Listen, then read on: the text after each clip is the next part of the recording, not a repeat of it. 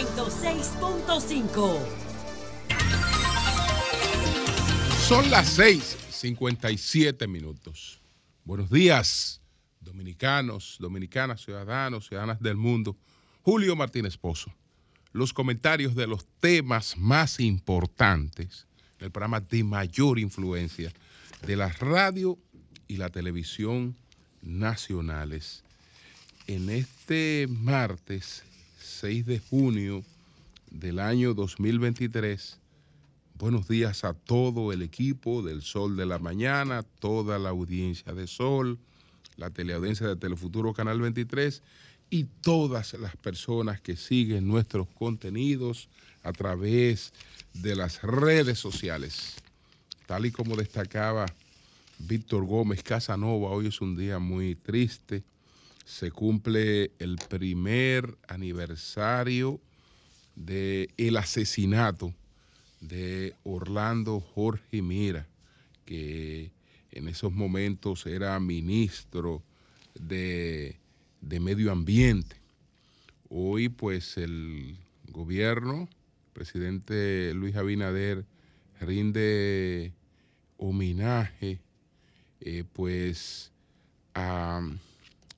rinde homenaje al doctor Orlando Jorge Mera en un acto que se va a llevar a cabo en la Cariátides. Aquí estoy eh, buscando la invitación del acto, aunque lamentablemente no podré estar eh, presente. Hoy pues hay un homenaje póstumo en el que se concederá eh, de manera eh, póstuma eh, la orden de Duarte, Sánchez y Mella en el máximo grado a Orlando Jorge Mera. Esto será hoy a las 4 de la tarde en el Salón La Cariátides del Palacio Nacional en un acto que va a encabezar el presidente Luis Abinader y en el que estará, estarán presentes eh, familiares y compañeros, personas muy allegadas a Orlando Jorge Mera. Así es que nuestra solidaridad con esa familia e identificación total con este reconocimiento que les rinde en el día de hoy el presidente Luis Abinader a Orlando Jorge Mera con motivo del primer aniversario de su fallecimiento. Las aguas que en la República Dominicana han causado muchas inundaciones por el problema que tenemos de permitir eh, construcciones donde no se deben eh, permitir, que se desarrollan barrios a, orillas de ríos, en el mismo centro de cañadas, etcétera, pues en Haití eh, han sido sumamente catastróficas. En ese país que se cuenta mal, se habla de 42 muertos. Cuando le hablan de 42 muertos en Haití, cuente 100 y usted no está exagerando. Usted no está exagerando. Es decir, que hay decenas de muertos en Haití productos de las inundaciones. Entonces, eh, una gran cantidad también de personas desaparecidas y una gran cantidad de personas eh, heridas producto de esas, de esas inundaciones que también en la República Dominicana han producido mucho daño, pero hasta ahora no tenemos esas situaciones tan tan extrema, eh, porque hay sectores en Haití que han quedado totalmente, totalmente anegados esos, esos sectores. Vamos a ver, señores, aquí eh, cómo ordenamos los puntos que nos proponemos desarrollar en el día de hoy. Tenemos a Mike Pence, que es otra opción en la competencia eh, republicana, eh, la Cámara de Cuentas, empatanadas en diatribas, hoy vamos a hacer algunas revelaciones importantes también, Y bueno, vamos a hablar un poco del, del PLD, sus desafíos, que en lo inmediato consisten, consisten en, en tratar de, de, trabajarse a sí mismo, en lo inmediato, eh, como, como eh, antepuerta, ¿no? Para eh, después eh, sumar a otros sectores. Entonces, lo de Mike Pence eh, yo lo veo muy positivo.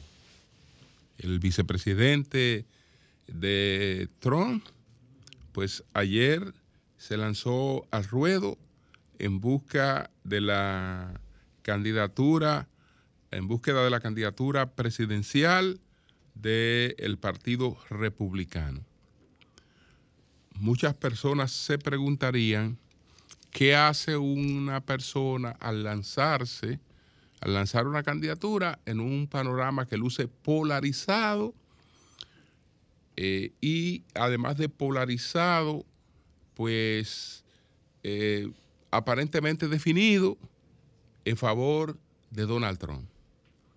Porque hasta ahora los competidores más fuertes son Donald Trump, y el gobernador eh, de Santis, el gobernador de la, de la Florida.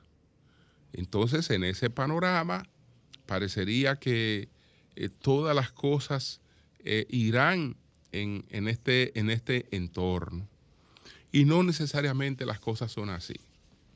Yo creo muy positiva la, el lanzamiento de la candidatura de Pence porque esta candidatura eh, pudiera, pudiera eh, pues romper la polarización. Y esa polarización que tiene eh, sobre todo una atracción fundamental en la figura de Donald Trump, que no busca otra cosa en el medio que realmente denigrar la actividad política.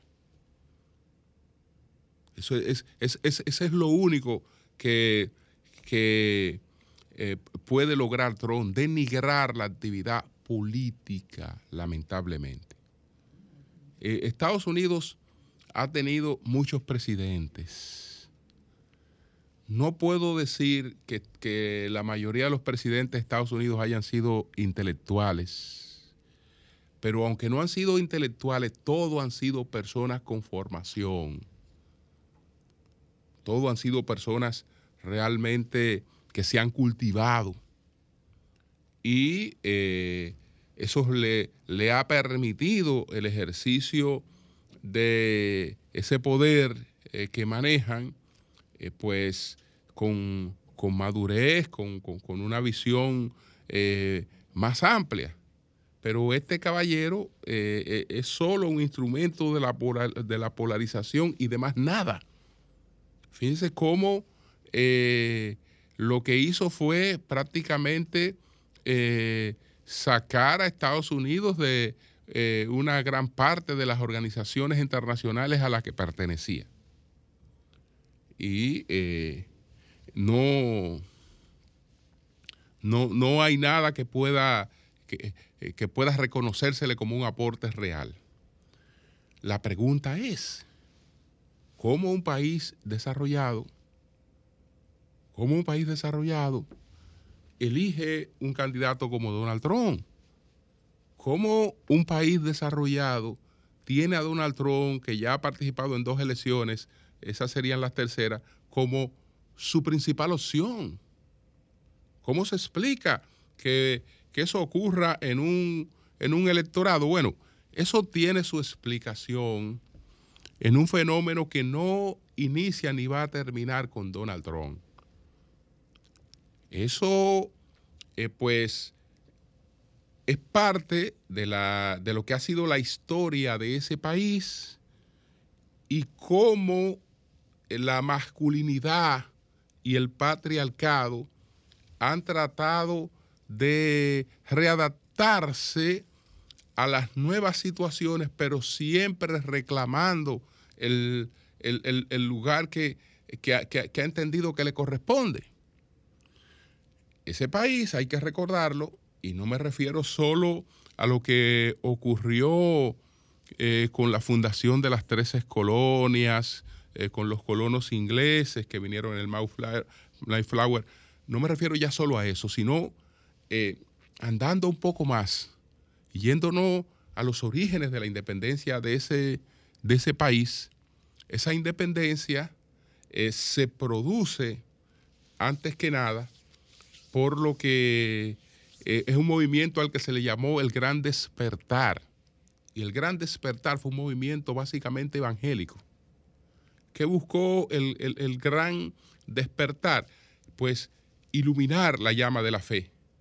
Eh, y al buscar iluminar la llama de la fe, promovió un programa nacional de alfabetización para que la gente pudiera entender la Biblia o leer la Biblia, familiarizarse con la Biblia. Y los que se sumaron a ese programa nacional de alfabetización, entendieron la Biblia, después entendieron otras cosas y con ello fue posible propiciar una, una guerra de independencia, con las particularidades de que no fue una guerra de independencia que se dio frente a un invasor, sino eh, frente a, colonos, a colonos de la misma procedencia de quienes lo enfrentaban. Entonces, esa, esos inicios que se dan sobre la base de una eh, masculinidad eh, que tuvo que dedicarse a un trabajo duro en la que el predominio físico eh, del hombre era fundamental, con los avances que van dando las revoluciones industriales, eh, pues va, va, buscando, va buscando otro lugar, porque ya cuando la, la parte, digamos, muscular no era esencial para participar en, de las actividades productivas, porque los procesos de automatización y las nuevas tecnologías que se iban desarrollando ya pues eh, iban colocando eso a un lado y paulatinamente vamos logrando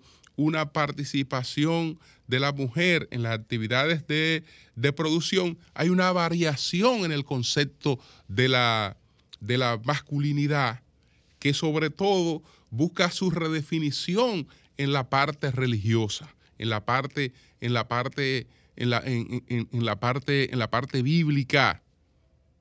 La parte bíblica y eh, eso siempre ha tenido una incidencia fundamental en todos los procesos que se han llevado a cabo en los Estados Unidos. Este, este, estos mismos sectores que hoy vemos que apoyan a Trump, pero de manera ilógica, porque Trump no se parece, si hay una persona que no se parece para nada a un evangélico es Trump. Entonces, si no se parece para nada a un evangélico, ¿cómo es posible que mantenga el apoyo de los evangélicos blancos en los Estados Unidos? Cuando es una figura totalmente contraria eh, a, digamos, a lo que se supone que debe ser el estilo de vida y se supone que deben ser las concesiones.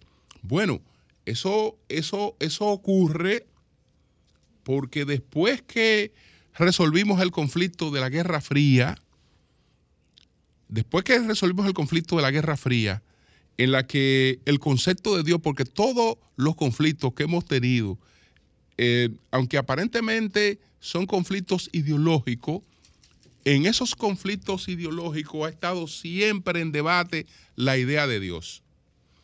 Como el sistema socialista no solo aspiraba a desplazar al capitalismo, es decir, a, a, establecerse universalmente como el sistema que desplazara al, capitalismo. El sistema socialista también excluía la idea de Dios. Como excluía la idea de Dios, esa votación, esa población, mientras percibió el peligro de un sistema eh, capital, eh, de un sistema socialista, se atrincheraba contra ese sistema porque ese sistema realmente barría con, con su concesión cristiana. Se llevaba por delante su concesión cristiana. Cuando ese peligro desapareció, entonces ese electorado estaba ahí, pero emigró hacia otras preocupaciones. Y es de ahí donde se va a las preocupaciones fundamentales en materia eh, cultural. ¿Por qué? Yo sigo siendo el mismo hombre, el mismo machista, con raíces atadas al, al patriarcado, pero eso está sumamente cuestionado en el día de hoy. Y entonces vivo buscando respuestas a eso. Y todo lo que me es contrario a eso, todo lo que me es contrario a eso lo enfrento y me es más fácil refugiarme detrás de cualquier persona que aparentemente sea contraria a eso, aunque esté totalmente alejada de mis sentimientos. Y entonces eh, es de ahí donde sale esa, esa base de apoyo que sería prácticamente irracional, inexplicable. Inexplicable de, la batalla cultural, porque ya no es un sistema social el que se quiere, el que, el que me quiere llevar a Dios el que se quiere llevar a Dios de por delante ya no es un sistema social que quiere establecerse en el mundo. No, ahora eh, lo, que, lo que me quieren barrer, y eso es lo que interpreta ese lector, es mi concesión de hombre, mi la, la visión que tengo sobre la familia, la visión que tengo sobre la sociedad. El demonio se ha mudado a la parte cultural y entonces todo lo que se enfrente al demonio aparentemente, aunque sea el propio demonio, eh, va a encontrar apoyo. Es, de ahí que nace, que, nace, que, nace ese, ese apoyo inexplicable, pero inexplicable. Inexplicable, sólido. Sólido. Y no es la primera vez, porque cuando eh, Jimmy Carter, por ejemplo, cuando Jimmy Carter se enfrentó a Bush padre, que perdió la reelección, el evangélico era Jimmy Carter. Y la gente votó contra el evangélico. La gente votó contra el evangélico. Y, Bill Clinton era evangélico. Recibió apoyo, pero eh, hoy tiene una visión pésima entre los evangélicos. Entonces, Pence, Pence, yo creo que metido en esta en esta competencia es una distracción. Es una distracción que eh, lleva a algunas personas que hoy están fijadas en Tron, por lo menos a ir mirando otras opciones y contribuye a minar un poco esa concentración que eh, tendría, digamos, eh, unos efectos tan perniciosos en unas elecciones. Porque la presencia de Biden en el medio electoral solo la justifica la de Trump. La presencia de Biden solo la justifica la de Trump. Es decir, el candidato eh, demócrata es Biden porque el temor es Trump. Y se entiende que él, eh, aún en medio de toda esa situación, pudiera detener una, una candidatura de Trump. La verdad es que es penosa la situación de Estados Unidos en ese sentido y yo espero que eh, lo, de Mike Pence pues cause, tenga sus efectos en romper un poco esa polarización y, llevar a la mente de la gente el hecho que hay otras opciones, que hay otras opciones y que eh, entonces nadie, nadie sabe si esto o, beneficia a cualquiera de los otros candidatos o lo que fuere, pero que, que algo pase ahí, que algo pase, porque eso es sumamente penoso lo que eh, se observa en los Estados Unidos de América en estos momentos. Entonces, bueno, vamos a hablar de la Cámara de Cuentas. Vamos a hablar de la Cámara de Cuentas. Ustedes saben que hay un interrogatorio que está haciendo la Cámara de Diputados para eh, llevar a cabo una investigación sobre la supuesta situación de la Cámara de Cuentas. Y entonces, en esa investigación, determinar que ¿qué hacer con, la Cámara de Cuentas? Ayer decía el, el presidente de la Cámara de Cuentas, demostrando, pero una ignorancia patológica de lo que es el rol de la Cámara de Cuentas, que a él lo han dejado solo en la lucha contra la corrupción. Eh, que lo ha dejado solo en la lucha contra la corrupción. Cuando vamos a lo que establece la Constitución de la República sobre lo que es el rol de la Cámara de Cuentas, que tenemos que irnos por ahí a los artículos 114, 115 eh, sobre los órganos de, control, eh, pues vemos claro cuál es el papel de la Cámara de Cuentas que evidentemente este caballero nunca lo entendió. Nunca lo entendió. Eh, y por eso produce una, una, una, una declaraciones, una declaraciones como esa. Aquí estoy con la Constitución de la República yéndome a ese articulado.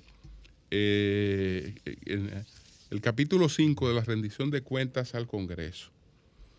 La regularización de los Procedimientos de control y fiscalización. La ley regulará los procedimientos requeridos por la Cámara Legislativa para el examen de los informes de la Cámara de Cuentas, el examen de los actos del Poder Ejecutivo, las investigaciones, pero establece claramente que hay eh, dos, dos mecanismos de control del gasto.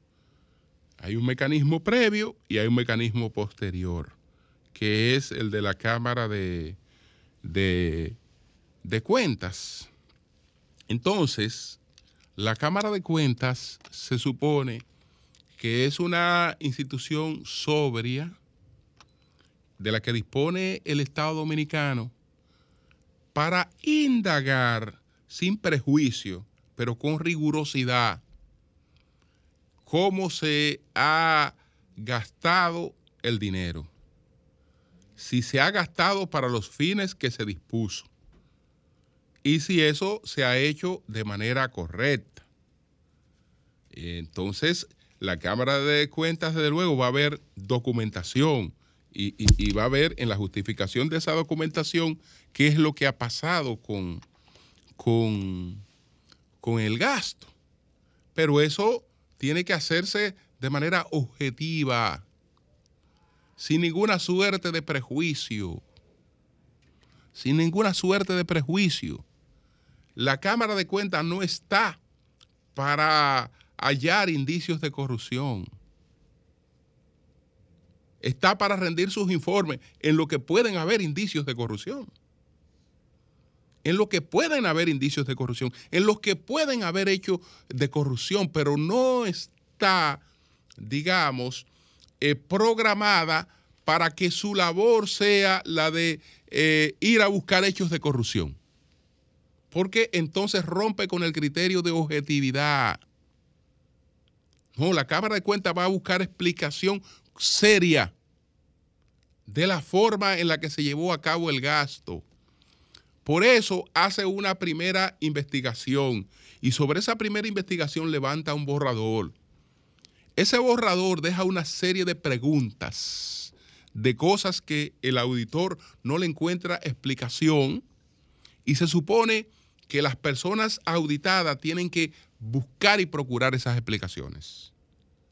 Y en los casos en que las explicaciones no aparezcan o no se sustenten, eso se coloca en el informe se coloca en el informe. Pero eso es un rol, eso es un rol serio, sobrio, equilibrado. Equilibrado, pero con la politización que se ha dado, y, esta, y, eso ocurrió lamentablemente con, con la selección de esta Cámara de Cuentas sobre la base de lo que había ocurrido con la otra, el impacto que tuvo el mensaje desafortunado del presidente eh, cuando eh, se dirigió públicamente eh, a un suprapoder del Estado como lo hizo, el impacto que tuvo el, allanamiento que hizo el Ministerio Público, que ese ha sido uno de los mayores daños institucionales que se le hayan hecho a este país. Nos llevaron, pues, a escoger algunas personas que no, no entendieron cuál era su rol. Por eso, este presidente de la Cámara de Cuentas organizó un curso secreto en la Cámara de Cuentas para que dos magistrados del Ministerio Público fueran a explicarle eh, a los auditores eh, cómo debían hacer las, las auditorías forenses y qué deberían buscar en las auditorías forenses. Es decir, estamos hablando de poner a esa entidad como si esa entidad fuera un departamento del Ministerio Público. Una cosa totalmente absurda, una, violación que eh, de, hecho ya vicia cualquier tipo de, situación que pudiera, que pudiera, pues, que pudiera salir de ahí. Entonces se simuló que supuestamente había sido una cuestión independiente, eh, pero ya ustedes ven cómo salen una serie de denuncias que yo no sé a quién le pueden sorprender porque en su momento lo fui diciendo. Esa cuestión de que, el presidente, eh, por lo menos 10 familiares se lo, blindaron con sueldo de lujo. Hasta el gato se lo blindaron con sueldo de lujo. Eh, para, que haga su papel de, Cámara de Cuenta Independiente. ¿eh? Para que haga su papel de, Cámara de Cuenta Independiente. Hasta el gato de su casa se lo blindaron con sueldo de lujo.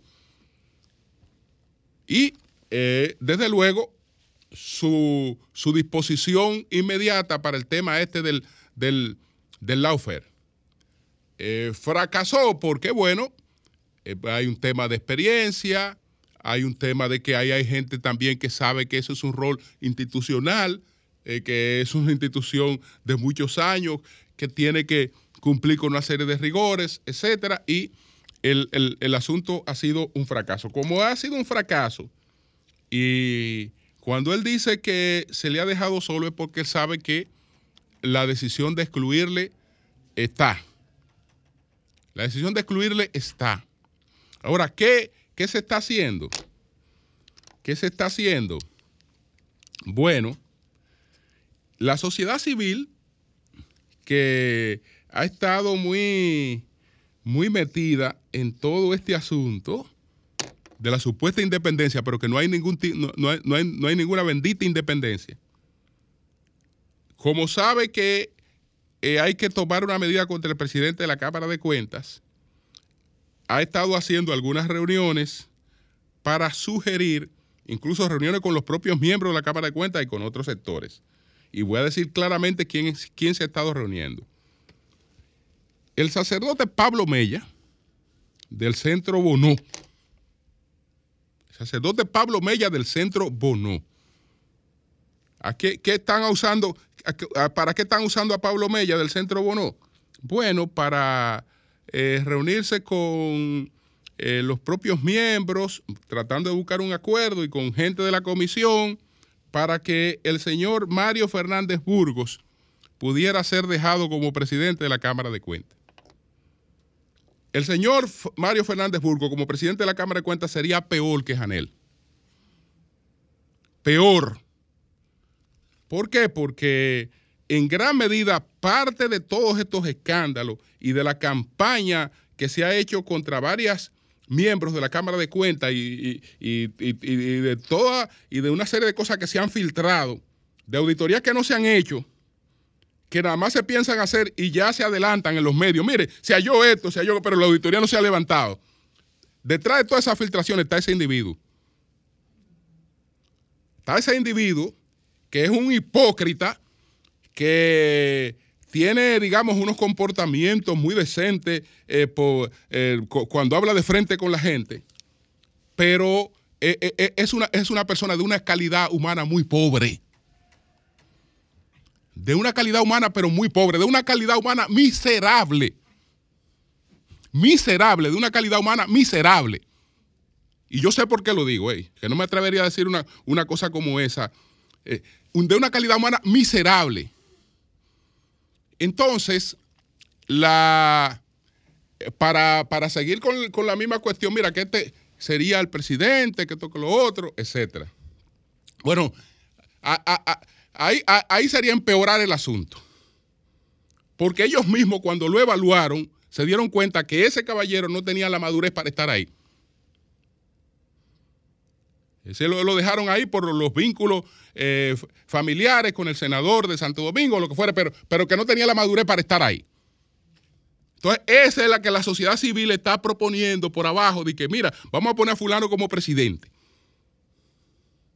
Ya sabrán los legisladores si lo que van es a, a profundizar la crisis para dejar eso donde mismo está. Para dejar eso donde mismo está.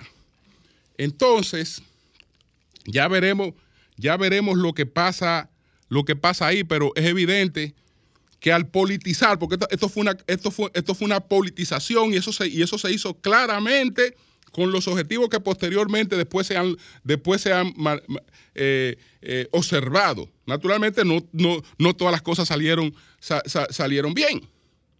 No todas las cosas salieron bien. Pero ya veremos, ya veremos lo que pasa en, en, adelante. Ya veremos lo que pasa en adelante. Finalmente, bueno, qué bueno, hablando un poco del PLD, Juan Ariel ha aclarado que su eh, titularidad como profesor de Harvard no eh, tiene eh, ningún choque con su actividad política. Juan Ariel no se apartará de la vida política ni del PLD, porque eh, sus funciones docentes no son, incompatibles con el ejercicio político. De hecho, una gran parte de las cosas que conocemos, que han sido muy importante en términos de geopolítica. Una buena parte salen de los profesores de Harvard. El profesor Huntington, que murió en el 2008, era un profesor de, Harvard. Eh, eh, Mia Charmer, eh, que ha, escrito cosas muy interesantes, era de, Harvard. El, el, el Fukuyama, por igual. Eh, Sensiski prefirió Washington, pero, pero también tiene, tiene, tiene vínculos. Eh, Kissinger era profesor de Harvard. Es decir, que la esto no, ahí no hay, ahí no hay ningún tipo de, no hay ningún tipo de, impedimento. Eh, el PLD, yo creo que sabe cuál es la tarea inmediata que tiene. ¿Cuál es la tarea inmediata que tiene? Porque cuando tú tienes el privilegio de saber que una parte de tu voto lo tienes tú mismo y que lo que tienes que agotar la tarea de fidelización y que ya con ese solo hecho, eso tiene que reflejarse en cambios eh, importantes que no te colocan en una posición para ganar unas elecciones porque nadie gana con su propio voto, pero por lo menos eh, la, eh, te, te, relanzan, te, te, ponen en otro aspecto. Entonces, sabe que tiene que agotar, agotar una amplia jornada de fidelización de su, de su propio voto y ya empezar también a lanzar sus candidaturas. Tiene lugares donde tiene, por ejemplo, el privilegio, como en Santiago de los Caballeros, cuando uno ve lo que está ocurriendo en Santiago de los Caballeros, usted se encuentra con dos jóvenes que difícilmente usted se lo encuentre a ese nivel en, otra organización eh, compitiendo por la, por la alcaldía. Este es el caso, por ejemplo, de Víctor Fadul, que es diputado bastante eh, experimentado, eh, que está compitiendo por la, por, la, por la alcaldía, con bastantes posibilidades. Y está también Jeffrey Infante, que también está haciendo un gran trabajo. Son dos jóvenes brillantes. Eh, ese lujo, ese lujo poco partido se lo pueden dar. De ahí que, que salga, digamos, el que, el que resulte más conveniente eh, eh, para, ellos. Es una, es, una plaza clave porque el PLD no se puede dar lujo de perder en Santiago. No se puede dar el lujo de perder en Santiago porque esa es la plaza de su candidato presidencial.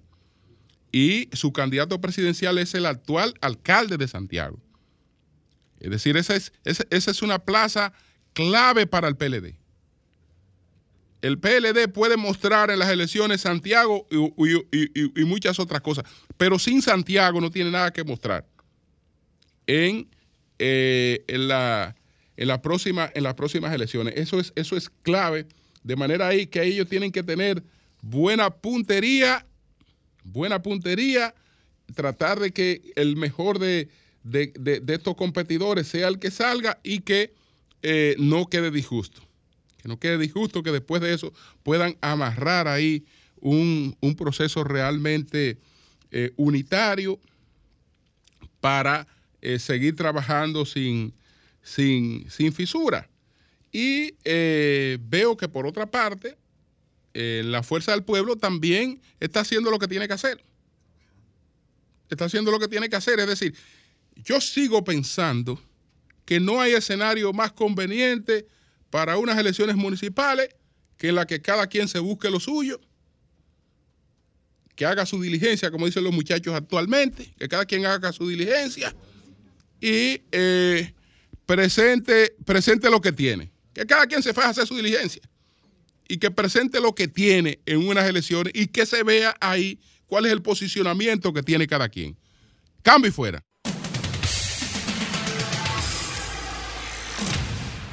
O sea, don Julio,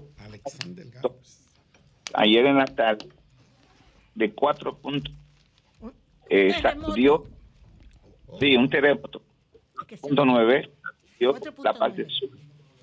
Y eh, bien, dejando a tres personas ya eh, eh varios heridos, En este momento, el hospital eh, François Jeremy están eh, de personas. se escucha mal. Galvez, vamos a ver si te mueve, que se escucha mal. Galvez, se está oyendo mal, entrecortado. Y es muy importante lo que estás diciendo. Adelante, Galvez, vamos a ver si se mejoró.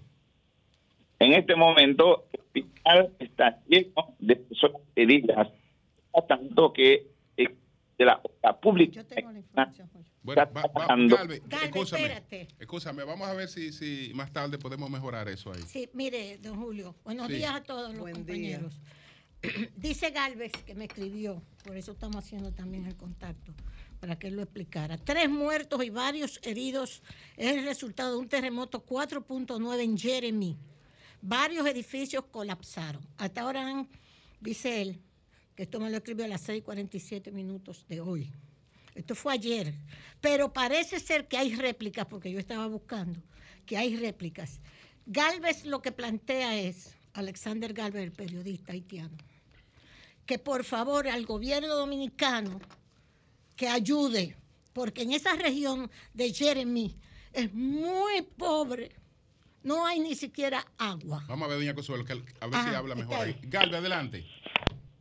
Sí, yo les decía que en este momento los equipos de la obra pública de Haití están trabajando para ver si hay personas perdidas debajo de los escombros. Mientras tanto, van eh, los servicios de Leodania. No se sabe cuántos muertos hay por el, eh, las inundaciones, ya que eh, el Estado haitiano todavía no es una ciudad oficial. Él dice que hay 42, hay 50, pero nadie sabe cuántos que hay porque el río había entrado en la ciudad de, Leoganes eh, de día y el hospital San Juan de Leoganes está totalmente inundado por, por, las aguas.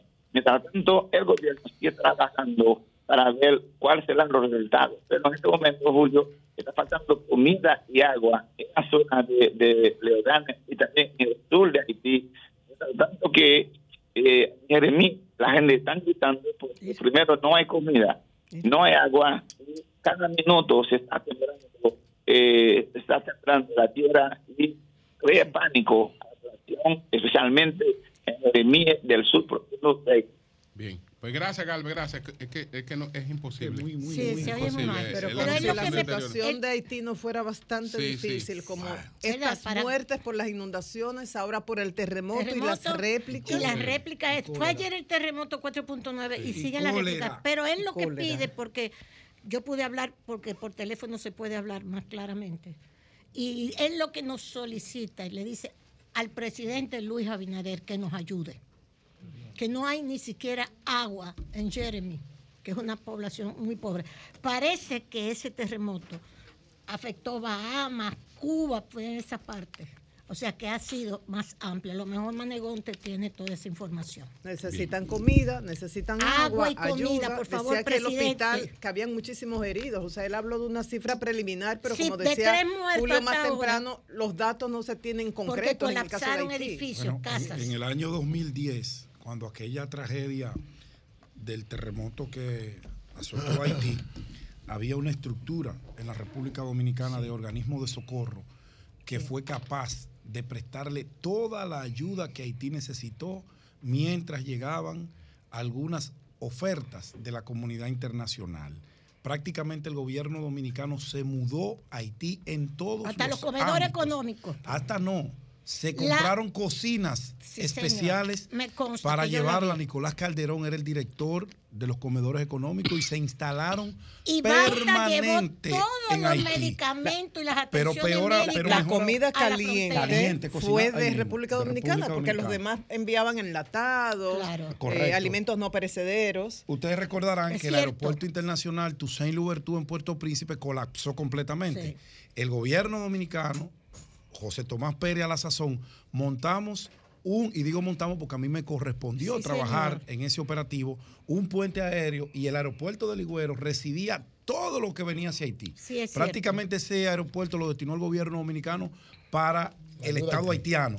y todo salía hacia allá, todo funcionó. Yo no sé cómo andan los organismos de socorro ahora. Eso en términos de aéreos, pero también a nivel de restablecimiento de, eh, los cables de energía eléctrica el sistema de telecomunicaciones. República Dominicana jugó un papel vital y República Dominicana se convirtió en el centro de operaciones para recibir las ayudas a nivel internacional y enviarlas a El presidente Fernández fue personalmente él. Claro. A, dirigir todo. Se reunió con René Preval, ahí mismo, que era el presidente en el aeropuerto, en lo poquito que quedó del aeropuerto.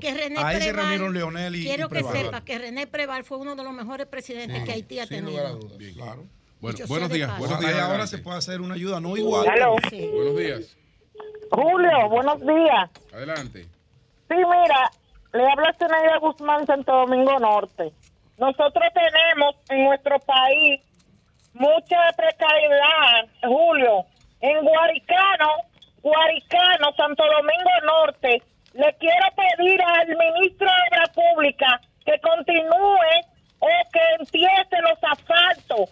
Esta comunidad, Julio, ha sido abandonada por todos los políticos. Solamente van allí a buscar votos y esos pobres infelices que no se puede caminar eh, con suelo de Pradel. Usted como periodista, vaya, vaya, vaya a los sitios, vaya para que usted vea. Así mismo. Bien. Buenos días, adelante. Buenos días. Sí. ¿Cómo está Julio? Me da mucha Feliz Elías Tavares eh, les habla. Mm, entiendo que hacer una solicitud al gobierno dominicano de ir en ayuda de Haití es simplemente darle la razón a la comunidad internacional de que nosotros debemos cargar con Haití. Entonces no, lo, no le mandamos. Ah, no, no, doña Consuelo, déjeme hablar. No le no, no, no, no, Lo importante es que aquí hay demasiada precariedad y demasiados problemas. Coño, que la ONU, oiga, oiga, que la ONU resuelve ese problema. Muchas gracias. Ellos se van a ocupar de Haití. eso, no se dice, eso no se dice siquiera. Eso que usted está diciendo.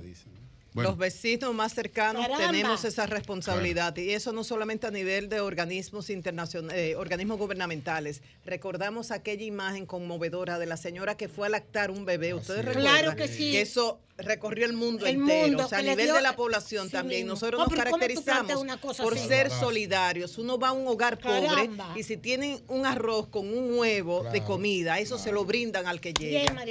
bueno, Maribel Esteves, periodista desde Valverde Mao. Buenos días, Maribel, adelante. Sí, buenas. Adelante, Maribel, adelante. Sí, buenas. Si me escuchan en el estudio. Te escuchamos bien, Maribel, adelante.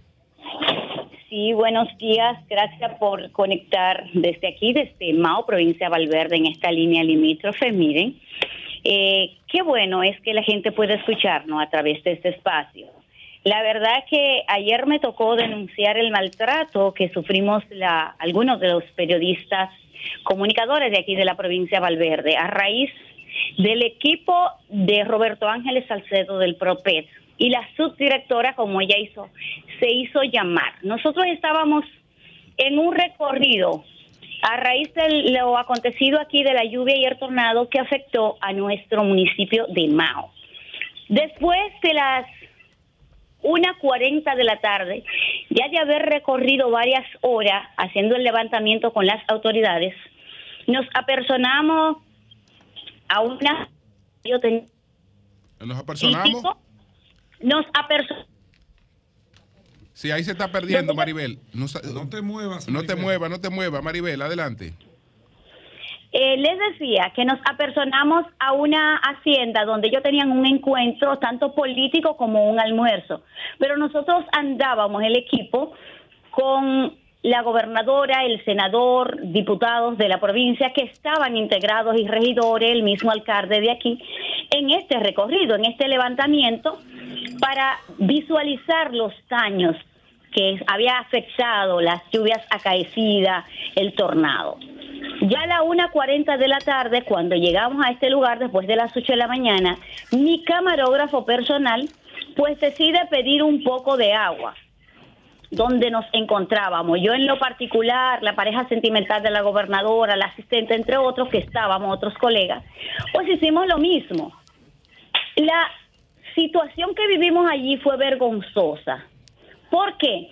Porque se acerca a nosotros, ella se identifica y nos dice, yo soy la directora de Propet y por orden de Roberto Ángel Salcedo, aquí nadie toca ni una botella de agua ¿Ah? hasta que él no la utiliza.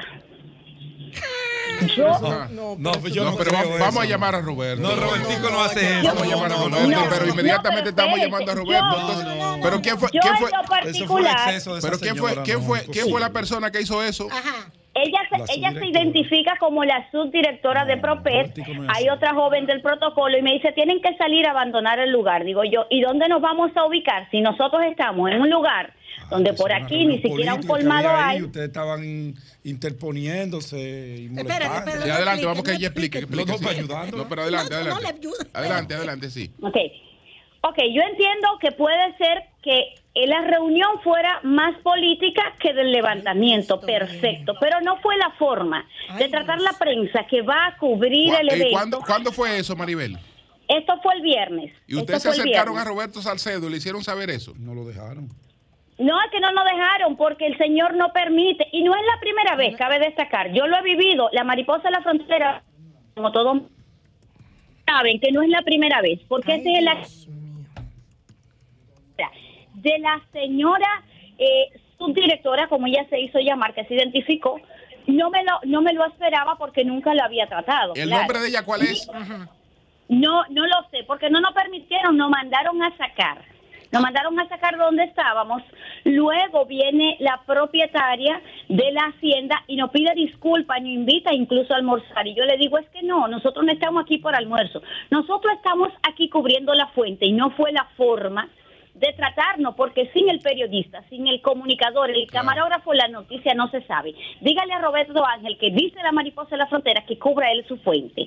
Y trataron de, de buscarnos, trataron de buscarnos por todos los medios la forma de que nosotros no saliéramos de ahí con el discurso. Ahora bien, Roberto Ángel necesita la parte humana y lo voy a hacer con responsabilidad. ¿Ustedes saben por qué? Porque Wellington Arnaud como funcionario visitó la provincia de Valverde y cada vez que visita la provincia de Valverde se liga a la prensa, se sienta a almorzar con la prensa porque él sabe que la noticia, la información, sin la prensa no se sabe. Entonces yo en lo personal a Roberto Ángel que la próxima vez que ande aquí en la provincia de Valverde que cubra él su noticia, porque no es la forma, no tratar a la prensa. No es la forma de tratar un camarógrafo que desde las 8 de la mañana y estamos en un lugar donde no aparece ni un colmado, decir que hasta que él no toca el agua no se puede utilizar. Y a la subdirectora que recuerde que los impuestos que nosotros pagamos son los mismos que le sirven a ella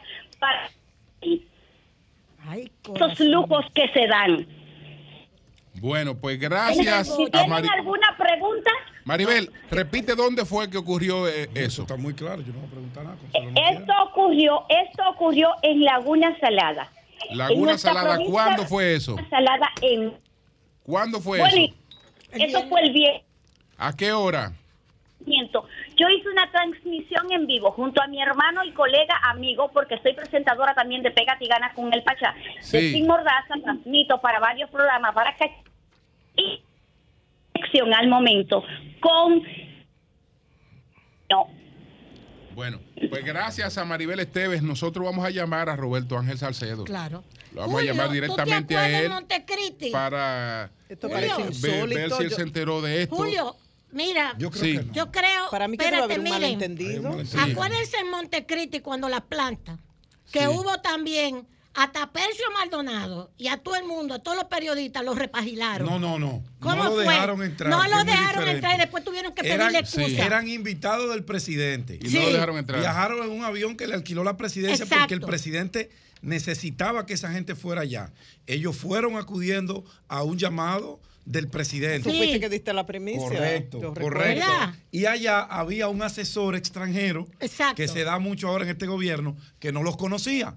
Mire, nosotros somos Pablo Maquini, Percio Maldonado, Adolfo Salomón, Alberto Caminero. es para afuera que van, por aquí no entran. Sí, señor. Hasta que no nos den la orden allá quien organizó el evento, por aquí no pasan. Sí, señor. Y esa gente estaban llorando. Y al otro día el presidente los recibió en un desayuno, compartió como una manera de que, recibirlo.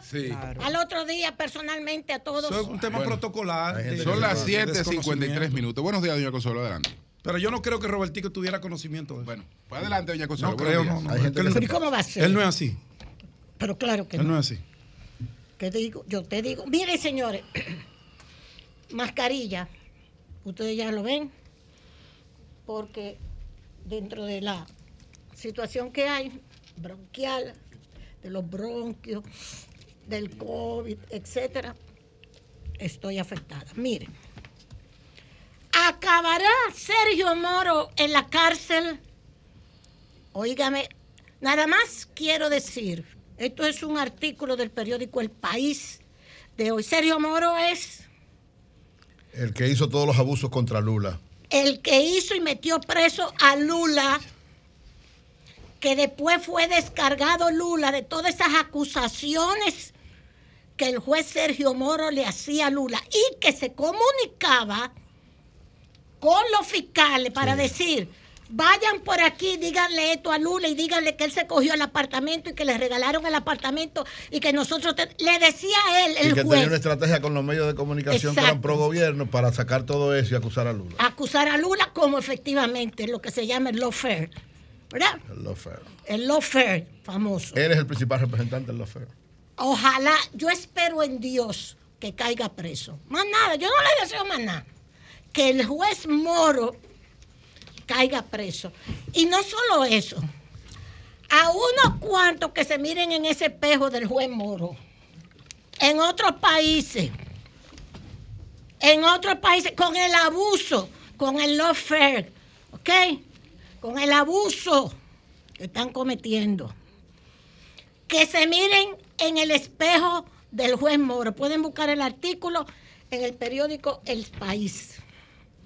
Juan Marías. Acabará entonces preso el juez. ¿Por qué? Porque hay uno que lo está delatando. Si el juez Moro me llamaba y me decía, yo acusa a Lula, porque el tipo tenía una condena encima, una investigación. Sí, ah, tú lo que vas a hacer para liberarte de esta situación, acusa tú a Lula y di que Lula te hizo esto, esto, te dio esto y esto y esto y esto. Ahí está la situación. Ya el Partido de los Trabajadores, el PT, va a llevar el caso para al Parlamento. Con mucho cuidado, para que no se vea, dice el artículo, que es una venganza, que es una venganza. ¿Ok? Pero el señor, el juez Moro, había condenado en el 2006 a Tony García a seis años de cárcel por crímenes contra el sistema financiero y había aprovechado el juez Moro esa condena, ahora estoy pensando yo, hasta en mi milo, para coaccionarlo a espiar y delatar a políticos del partido de Lula, incluyendo a Lula, uno que estaba condenado. Si se parece a alguna situación en República Dominicana, no es pura coincidencia. No es pura coincidencia. Siguen los problemas con los bitcoins. Yo no sé si ustedes han visto en la prensa, con todo el respeto, un anuncio que donde quiera que tú abras, la computadora, el iPad, los periódicos dominicanos, aparece una empresa, que no voy a decir el nombre, pero usted lo puede ver, invierta, invierta, invierta. Bitcoin. Y tiene un letrerito chiquito que dice, Si usted pierde sus activos, nosotros no somos responsables. Usted puede perder sus activos invirtiendo en nosotros. ¿Ustedes han visto eso? Pedro, ¿no lo han visto? Usted puede perder en el anuncio de que invierte, invierte, invierta. Búscalo en cualquiera de los periódicos. Te abre el listín y ahí está el anuncio. Invierte en esta empresa. Pero hay letrica chiquita dice, usted puede perder sus activos se invierte aquí. Después que le ofrecen muchísimas cosas. A mí me ha llamado la atención desde hace días este anuncio. Bien. ¿Por qué? Porque la empresa más grande de Bitcoin, después de la FTX, que quebró, la de Sam Bankman Fried, Bankman Fried, que quebró el año pasado, el jovencito este, que manejaba el Bitcoin. Un genio, uno de los grandes genios de ahora, con que si yo cuántos años que ha modernizado todo el sistema del Bitcoin y mm, la empresa valía miles y miles de millones de dólares en Bitcoin.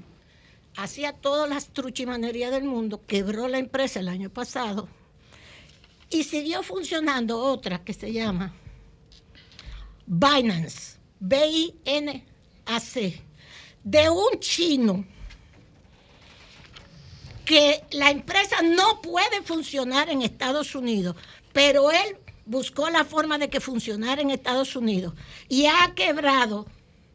Y la Comisión de Bolsa y Valores, esta es una de las principales noticias de ayer, acusó el lunes, ayer, a Binance, la bolsa de criptomonedas más grande del mundo, de mal manejo de fondos de los clientes y de mentir a los reguladores e inversiones estadounidenses sobre sus operaciones en un caso radical que tiene el potencial de rehacer el panorama del poder y la riqueza dentro de las criptomonedas.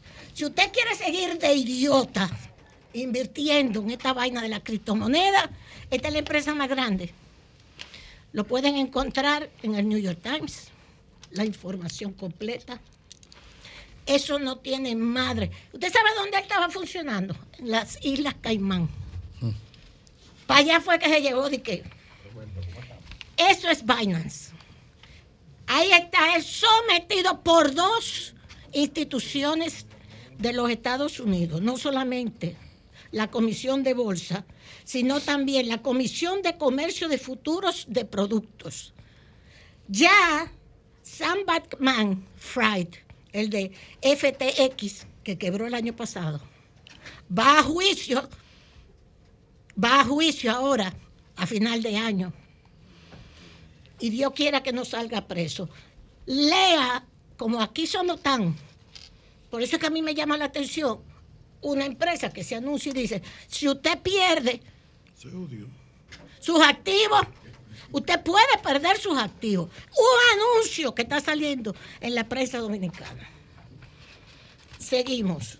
Entonces, el lío que tiene Petro, eso da pena. Ese lío que tiene Petro, el presidente colombiano, con dos de sus asesores, dos personas que lo llevaron, que lo ayudaron a subir. Esto no tiene ejemplo. Estos dos se pelearon, la jefa de gabinete, más el que era embajador en, en Venezuela, venezolano, eh, colombiano en Venezuela.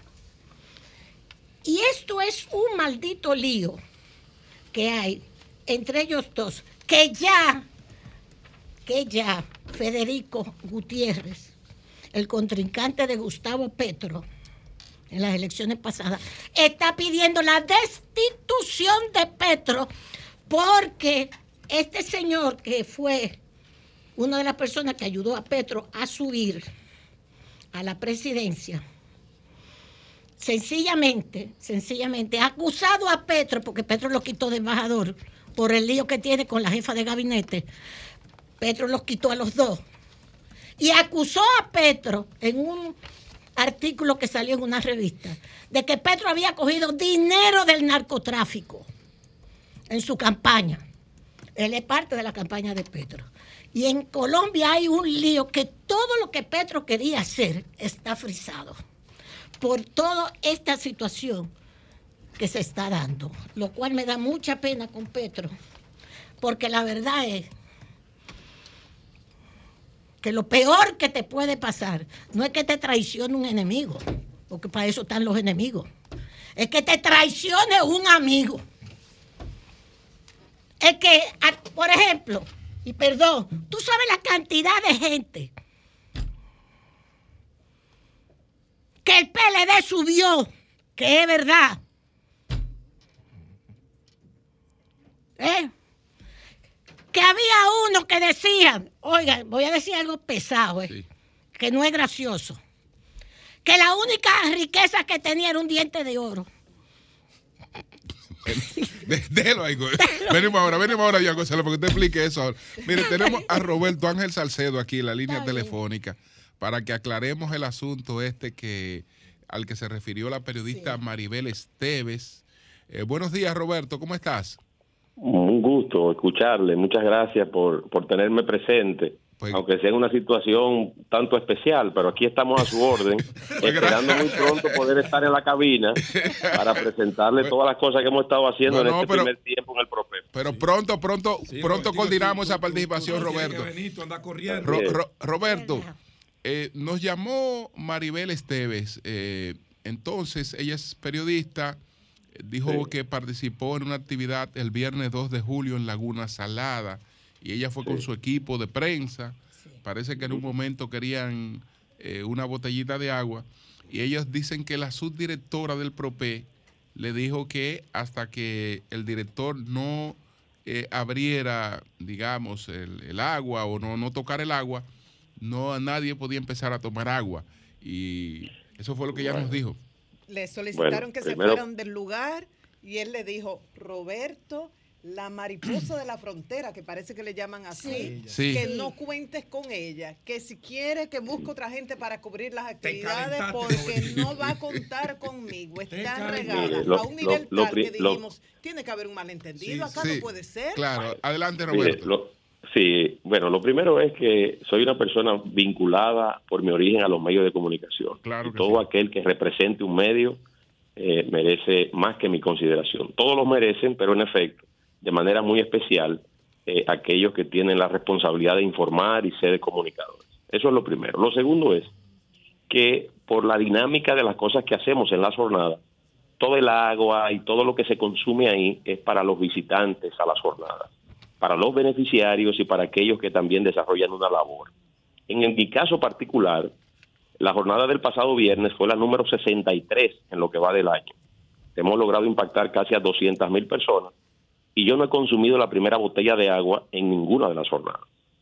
O sea que partiendo del hecho de que yo tenga que consumir agua para que el otro lo haga, eso es impreciso, es falso, de toda falsedad, porque eh, realmente cuando vamos a una provincia, no solamente son las jornadas, hay otro tipo de actividades y nuestra presencia eh, no, no dura tanto en la jornada, es un acto protocolar porque las jornadas inician a las 7.30 de la mañana. Nosotros vamos en un tramo del día y seguimos con otras actividades.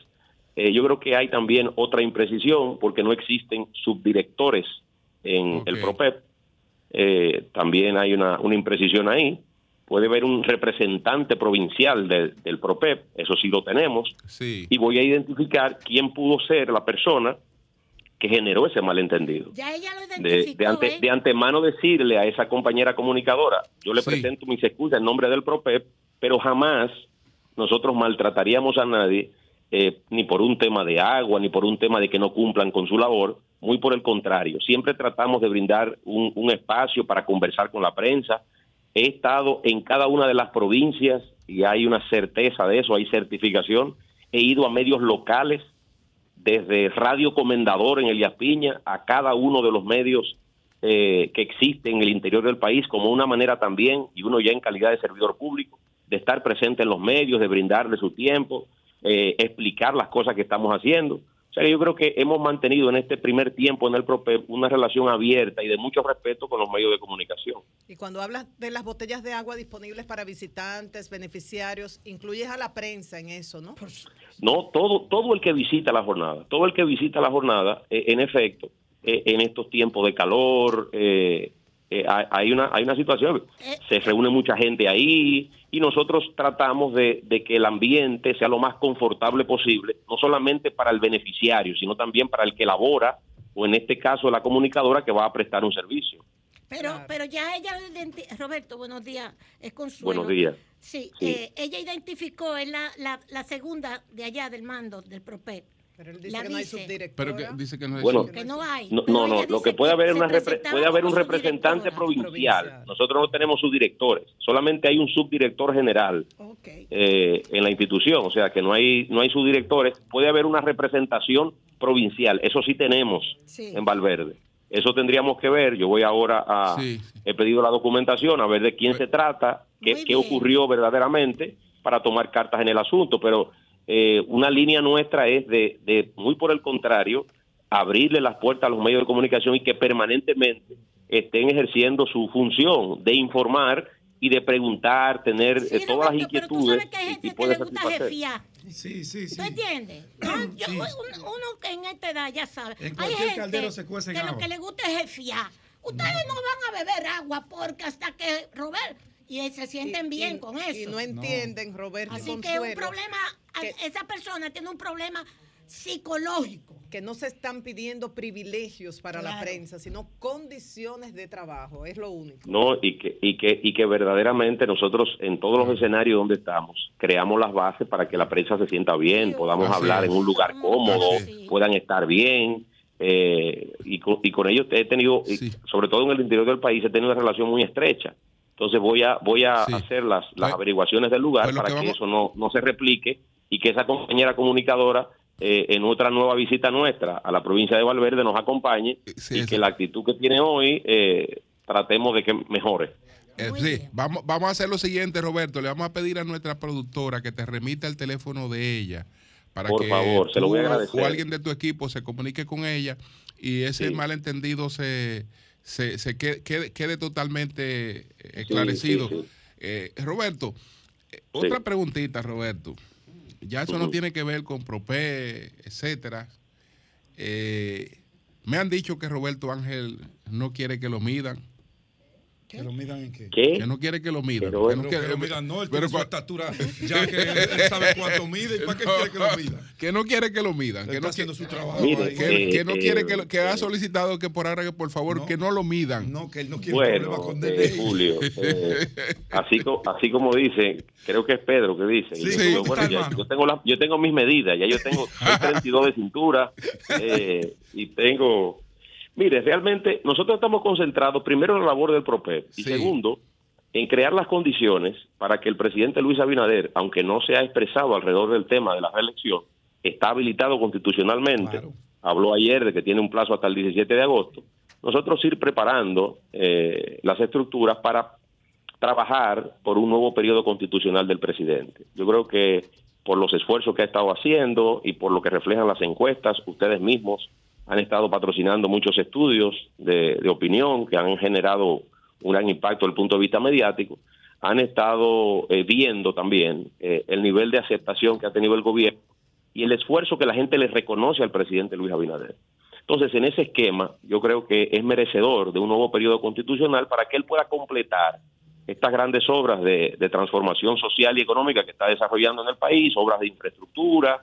Eh, él ha dicho que quiere ser reconocido como un presidente reformador, ha estado trabajando también en esas reformas estructurales y yo creo que eh, nuestras energías también y la del partido estarán alrededor de lograr un nuevo periodo constitucional para el presidente Abinader. Ahí están mis energías también, desde el punto de vista político y ya desde el punto de vista institucional, en poder presentar resultados eh, y contribuir a que el presidente siga presentando resultados desde la Dirección General de Proyectos Estratégicos y Especiales de la Presidencia. Roberto, una pregunta final. En el día pasado yo serví la información que tú tenías la intención de sacar del PROPE o que había solicitado al gobierno central que te sacaran el programa de alfabetización de la dirección que tú diriges, valga la redundancia. ¿Eso, eso es cierto? ¿Hay algún plan en ese sentido? Mire, e, estamos trabajando en este momento, por eso no he ido formalmente al programa, porque ya quiero ir con todos los detalles eh, ya ajustados y, bastante bien definidos. Nosotros estamos trabajando en un nuevo programa que tiene vocación educativa, es una triangulación entre el Ministerio de Educación, el INAVIE, como Instituto de Bienestar Estudiantil, y el PROPEP como un órgano de la Presidencia de la República. La pretensión que hay es devolver al eh, el MINER la alfabetización y ese programa de alfabetización para nosotros tener un programa con otro enfoque. Eh, nosotros estaríamos abordando el tema medioambiental, que el presidente también lo ha manifestado y en una actividad en el día de ayer habló de la importancia que tiene la política medioambiental para el gobierno, no solamente la reforestación, sino todo lo que tiene que ver alrededor del tema. Y nosotros estaríamos impactando las escuelas en un programa tendente a eso, a tipificarlas, a convertirlas en escuelas verdes y ese nivel de impacto lo haríamos en una triangulación que hemos estado estructurando en estos meses con el MINER y con el Instituto de Bienestar Estudiantil, con el INAVIE. Esa triangulación va a llevar, evidentemente, a una modificación del decreto 546-12. Se está trabajando en eso, se está trabajando técnicamente para dotar de las herramientas necesarias a ese nuevo programa y poder en los próximos días presentarlo formalmente ante la opinión pública. Eso es lo que estamos trabajando eh, y me imagino que ya lo conocerá el pueblo dominicano en las próximas semanas. Bueno, pues muchas gracias, muchas gracias, a Roberto Ángel Salcedo. Roberto, entonces te estamos remitiendo el teléfono de Maribel Esteves. Te lo vamos a enviar para que ustedes se comuniquen con ella. y eso, y eso, y eso quede. eso, Llámala tú, que eso, eso, quede claro. Sí, sí, por supuesto, por supuesto. Y agradezco, y le agradezco a ustedes el gesto de, llamarme. Y, vamos a, a, dirimir esta situación. y vamos a generar los espacios para que eh, esto, si, si, se produjo, no se replique más. Así es. Muchas gracias, Roberto. muchas gracias. Un gusto, un placer. Maribel, tiene el teléfono disponible. Bien, bien. Y ojalá que Maribel luego nos llame y nos diga todo aclarado. Claro, El sol de la mañana es un puente de claro que sí. ¿verdad, Teuri? Claro que sí. De vez en cuando. Doña Consuelo, entonces usted, usted. Adelante. De vez en cuando es un puente roto. Sí, de vez en cuando. Porque ah. somos puentes rotos muy también. Adelante, Doña Consuelo. Finalmente, yo decía que lo que le ha hecho el señor Benedetti a, a Petro, acusándolo de que Pedro recibió un dinero ilegal del narco en la campaña. Un hombre que hizo la campaña, ¿verdad, Jonathan? Sí, él, él, es un allegado a la campaña. Él tiene más de 30 años en la política, viviendo de los diferentes gobiernos. Se acercó y colaboró con, el, con la campaña de Petro al final. Y eh, para ni siquiera tenerlo cerca, Petro lo designó como embajador en Venezuela. Así es. Pues es muy pragmático y él mismo lo reconoce, es un pragmático de la política. Eh, tuvo un lío eh, por la investigación de una niñera de él y del asistente pues, de, de, la jefe del gabinete, que estuvo en, las dos situaciones. Y dice él, ya lo reconoció, está en las redes sociales, lo publicó, que por el pique de la destitución y en una borrachera, él dijo par de disparates. Pero disparate. pero dijo en público, lo dijo en público. Pero, dijo barbaridades de la jefa de gabinete. Sí, es un lío entre ellos. Es un lío entre ellos. Sin vergüenza, hija de tu madre y de otra. Por el lío entre la jefa de gabinete, que fue ¿eh? el que la llevó al gobierno en la última etapa son muy amigos. Entonces, cuando se armó el lío, el presidente lo destituyó a los dos. y al destituirlo a los dos, él hizo una rabieta y dijo par de disparates. no ha dicho que financió con narcotráfico a Petro. Pero ¿qué pasa? En Colombia ahora mismo todos los medios de comunicación más el presidente para poder comunicarse con el país tiene que estar tuiteando el día entero. Porque Colombia es uno de los países más conservadores y desiguales del planeta. Quizá el más desigual del planeta. Debe estar entre el primero o segundo más desigual del planeta. y especialmente los más desarrollados. Y no le toleran a Petro que la economía esté estable, la moneda esté estable, está bajando el desempleo. Entonces hay una, un ataque feroz contra ese gobierno. Bueno, perdón, perdón, Julio, para terminar, señores. Eh, el caso que están pidiendo ya, la destitución de Petro en el Parlamento. Federico Gutiérrez, que fue una de las personas que fue a la campaña, a, las elecciones con él y perdió. Eh, Oli me escribe, Oli, eso del diente de oro es así. Diga el nombre para uno saber, pues yo, venía a la expectativa cuando iba a decir el nombre. es así. Y después que se hicieron ricos, entonces, no, porque yo y el PLD y la vaina. Ok, déjalo ahí. Señores, eh, Prisa, que es el periódico El País, Prisa Media liderará una conversación sobre desinformación en la era digital. Ay, Óigame, qué titular. Es el tema en Colombia.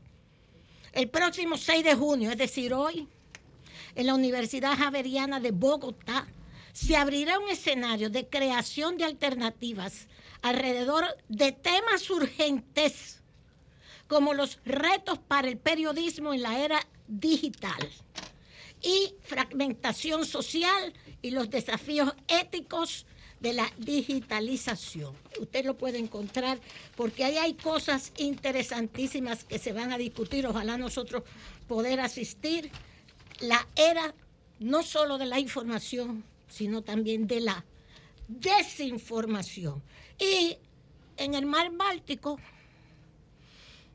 Ucrania, eh, perdón, Finlandia con la OTAN están haciendo ejercicios de simulación de guerra y llegaron los portaaviones y los equipos de barcos, etcétera, de los rusos.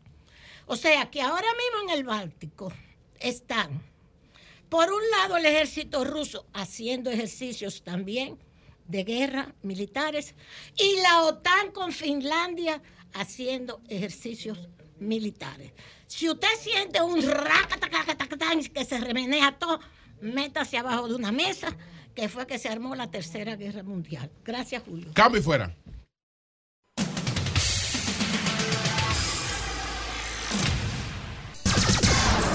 106.5. Son las 8.26 minutos. Marilena, buenos días. Muy buenos días a todos. El plan de reforestación es un tema de seguridad nacional. Las cuencas de los ríos constituyen un tema de seguridad nacional y todo aquel que atente contra las cuencas está atentando contra la seguridad nacional. Palabras del presidente Luis Abinader. Hay que reconocer que hemos tocado fondo en materia de medio ambiente en este gobierno. Durante mucho tiempo, durante muchos meses se decía que la peor gestión, decían ambientalistas, personas autorizadas para hablar del tema, fue la de Ángel Esteves, mm. porque llevaron un ministro de Agricultura cuya prioridad era eso, productor a medio ambiente y promovía la siembra de aguacates en áreas protegidas. Pero luego esos propios ambientalistas decían que en esta gestión se había empeorado, era peor que aquellos años. O sea, tocamos fondo. La buena noticia es que el presidente Luis Abinader no niega la realidad, la reconoce, que es el primer paso para avanzar, un buen diagnóstico. Está consciente de que estamos frente a un gran desafío y parece ser que no quiere dejar eso así.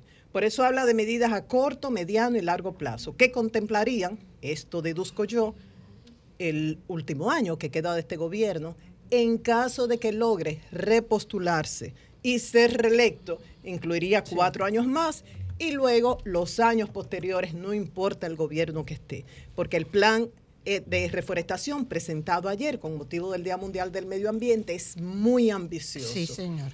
Entonces voy a destacar algunos datos de lo ocurrido en el día de ayer. Pero antes de decir que hoy comentamos esto, y hoy, 6 de junio, es un día muy triste para muchos dominicanos, porque un día como hoy, el año pasado, cerca del mediodía de las 12, muchos comenzamos a recibir llamadas que mataron a Orlando Jorge Mera. Coño, fue un día como hoy. Sí, como Oye. Sí. Wow, el día después del Día del Medio Ambiente. Sí, y muchos, no, no, no, puede ser. Y uno tenía la esperanza de que fuese un malentendido, que estuviese, no, no, no, lo mataron, lo asesinaron, Fausto Miguel Cruz, como a las un amigo, un hermano. Y media de la mañana. Sí, cerca del mediodía. Y ya al poco tiempo, primero se hablaba del tiroteo y luego ya de la muerte. La historia, ustedes se la saben, el individuo se refugió en una iglesia, fue procesado, finalmente condenado a 30 años.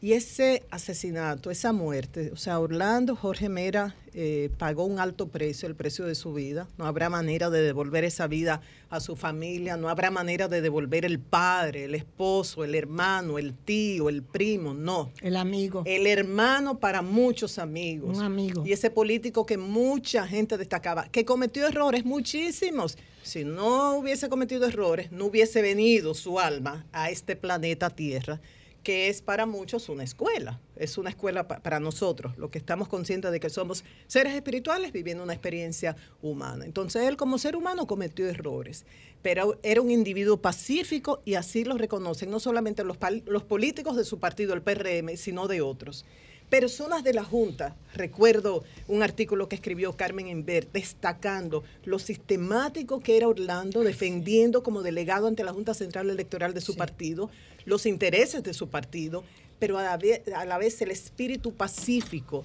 que le caracterizaba. Entonces, ¿qué ocurrió luego que él pagó ese alto precio de, de su vida?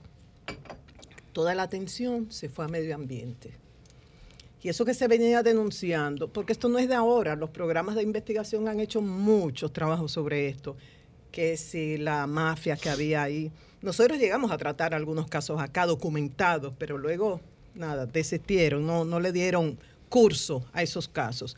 Mafias, nominillas, ya ustedes saben, al principio nombraron a la vicepresidenta a cargo del ministerio, luego a Miguel Seara Hatton, cuya gestión ha sido muy criticada. ¿Por qué? Ha coincidido su gestión con el desarrollo de una serie de proyectos turísticos, de producción de energía eléctrica, de seguridad como el muro fronterizo, en los cuales se ha dejado de un lado leyes, normas y lo que establece la Constitución.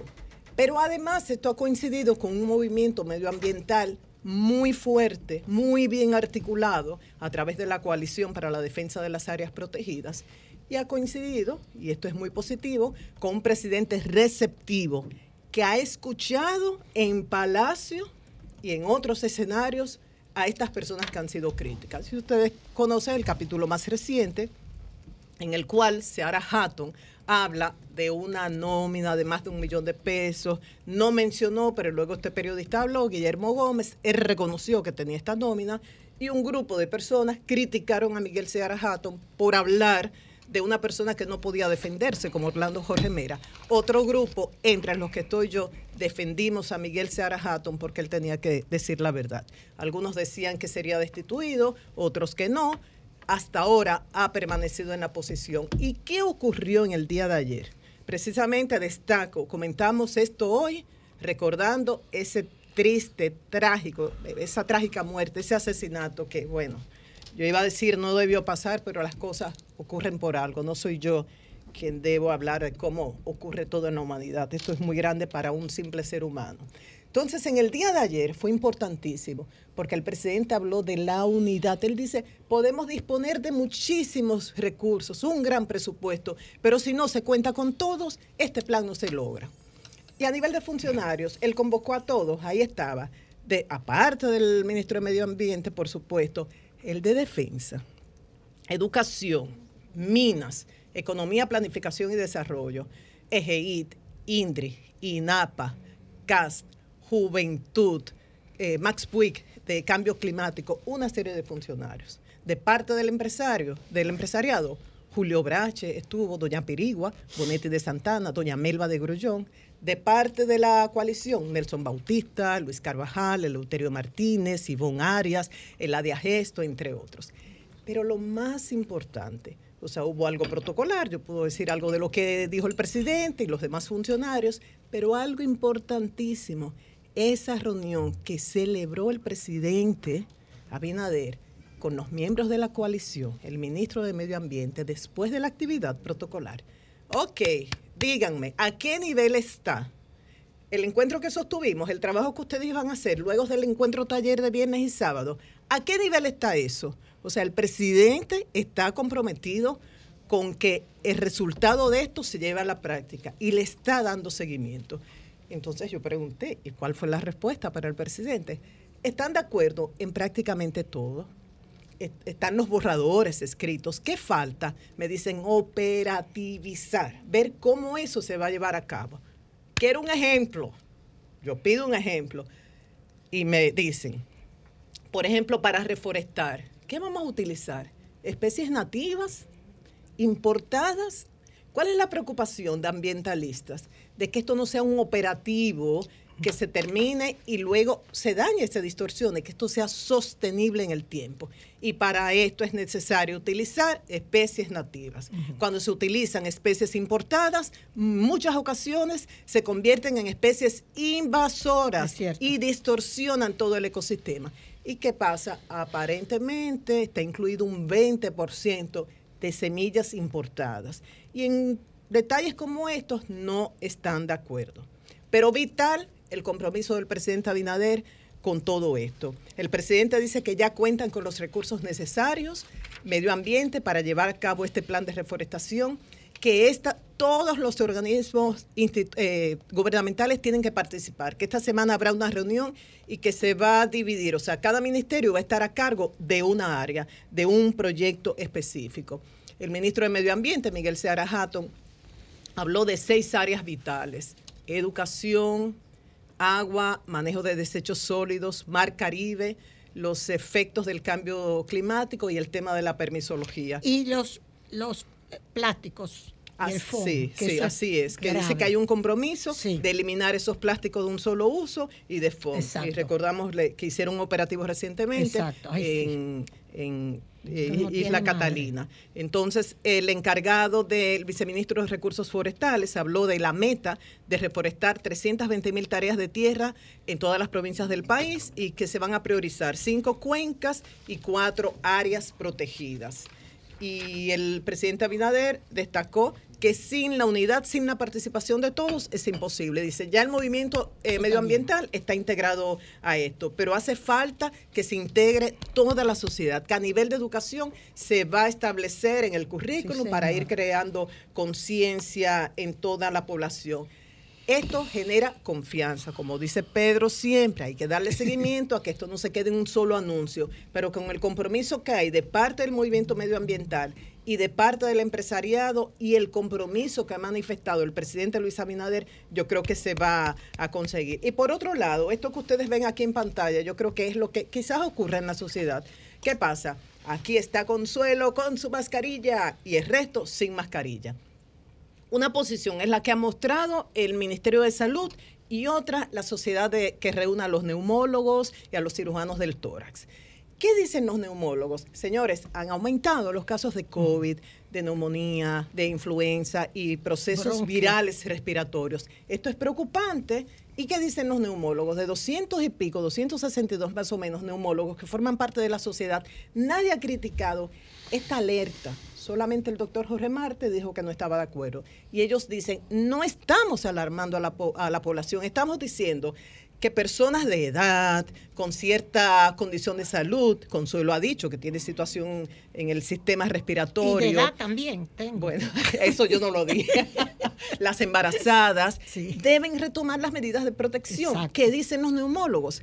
Los médicos no deben recibir a los pacientes que no tengan mascarillas. Dice, deben retomar el uso de las mascarillas. Y algo importantísimo que dicen los neumólogos, si usted tiene una simple gripe, no se quede así, vaya al médico, porque puede ser uno de estos procesos no se automedique, no utilice el tratamiento del vecino. Dice, cada paciente y cada enfermedad es un caso único. Entonces creo que los neumólogos han asumido su responsabilidad.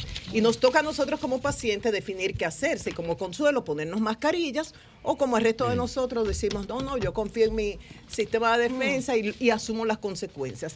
¿Qué ha dicho el Ministerio de Salud? Dice, el número de casos que ha aumentado no es suficiente como para preocupar. Está dentro de los parámetros que se esperaban. No hay una elevación atípica, dice el Ministerio de Salud. Dice, estamos dando una vigilancia total. Esta enfermedad es endémica. Entonces, mm. si, si cambia algo, lo vamos a informar y dice el Ministerio de Salud, hay un alto porcentaje de la población que está inmunizado, siguen los programas de vacunación, está la Sinovac, Pfizer, una serie de vacunas disponibles para la población, entonces no hay motivo de alarma. Creo que cada quien, el Ministerio de Salud, que tiene que trazar las políticas públicas y una sociedad médica especializada como la de los neumólogos han asumido su responsabilidad, nos toca a nosotros como pacientes asumir la nuestra, Julio. Cambio fuera. Para cocinar rápido y sabroso, bacalao de mar es lo que necesitas. No hay que hervirlo, no hay que limpiarlo, no hay que desalarlo. Está listo para cocinar. Abre tu lata de bacalao de mar, ponle tu sazón y está listo para servir en tu mesa. Bacalao de mar, listo para cocinar. De la mañana sol de la mañana,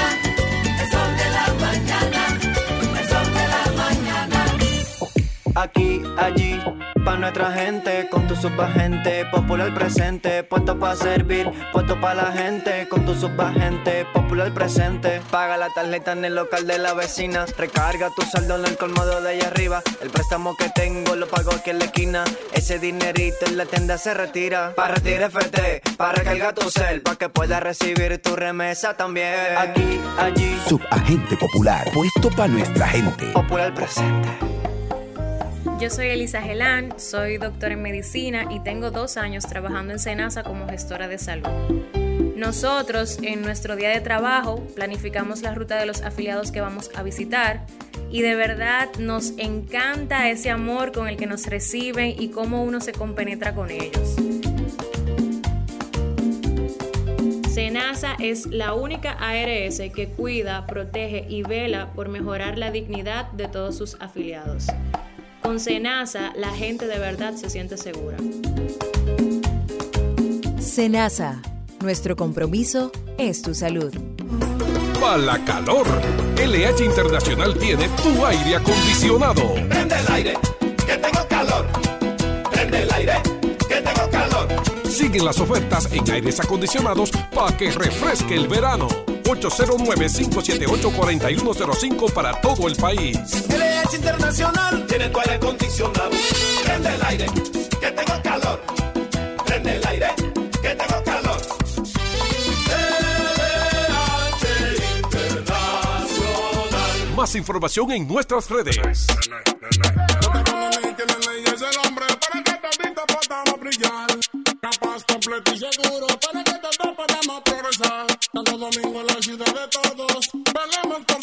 No lo pienses mucho, bueno, no tú tienes que votar. Nene,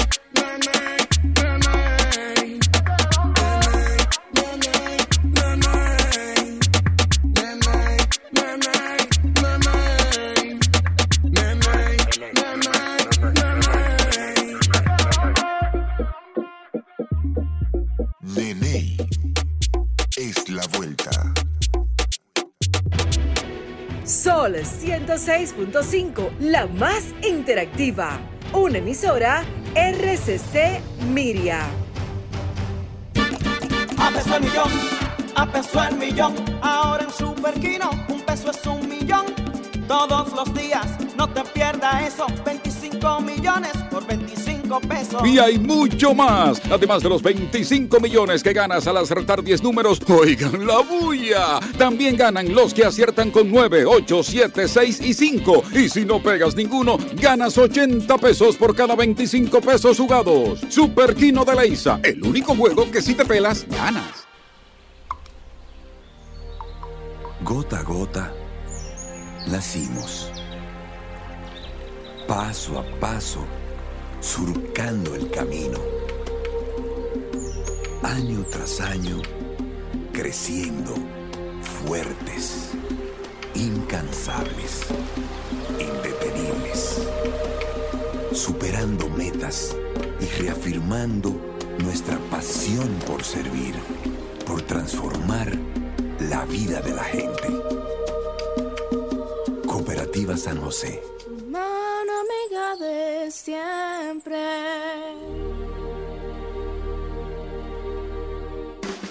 Las grandes obras de transporte masivo que estamos realizando en Santo Domingo se está trabajando en el proyecto de duplicar la capacidad de la línea 1 del metro que estará lista a mediados de este año y de la extensión de la línea 2C a los Alcarrizos que estará finalizada en el próximo año 2024. Construir más obras con menos recursos, eso es cambio.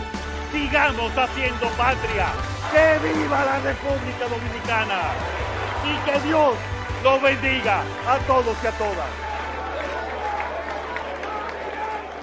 En la farmacia Medicar GBC continúa el 20% de descuento en todos los medicamentos, pago en efectivo o tarjeta, y estamos abiertos los domingos. Somos GBC, la farmacia de todos los dominicanos. Noche a mí me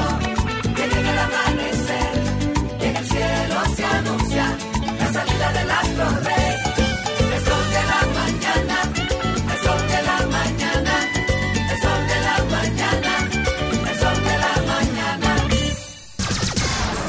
106.5. Son las 8.44 minutos. Buenos días, José, adelante.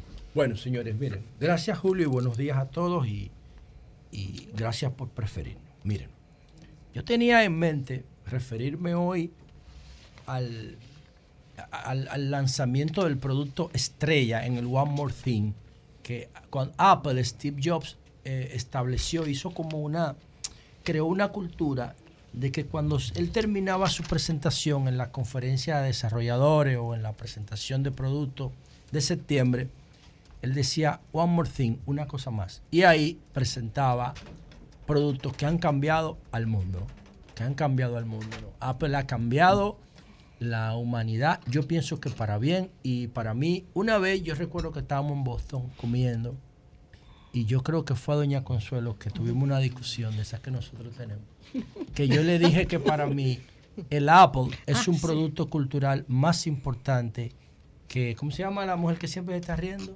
Que la Mona, Lisa. Que la Mona Lisa. Para mí, para mí, para mí. El Apple ¿Verdad concentra, resume y representa todo el conocimiento científico, tecnológico acumulado por la humanidad, desde la domesticación del fuego hasta nuestros días. La importancia es una Eh. construcción social. ¿La? La importancia y el valor es una construcción social. Bueno, la importancia es lo que es- representa mayor relevancia en los procesos determinantes para el ser humano. Pero por ejemplo, mona- sí. por ejemplo, como tú, el cuchillo. Es más importante que el Apple. No, eh, depende. No, no, no, papá. Quita to- saca todos los cuchillos del planeta hoy. No, eso Oye, depende, el mundo sobrevive. Depende, ¿por qué yo te estoy El diciendo? Después, ¿por qué yo te estoy diciendo a ti? Porque yo te estoy diciendo a ti que un iPhone, un iPhone representa, o un smartphone, porque no tiene que ser iPhone. Lo que pasa es que la calidad de este es una cosa increíble. Pero un smartphone representa, resume todo el conocimiento que la sociedad ha acumulado en los 10.000 años que tiene esta civilización. Tú sabes lo importante tú, que- tú estás comparando el arte.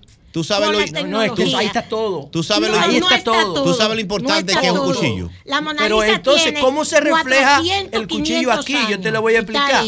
El, el, eh, desde la domesticación del fuego, que con el bipedismo fue lo que hizo que nuestro cerebro creciera, para mí un smartphone lo representa todo. Bueno, eso, y es lo, cuando, eso es lo que te representa y- a ti. Sí, pero está Lo bien, que yo voy a...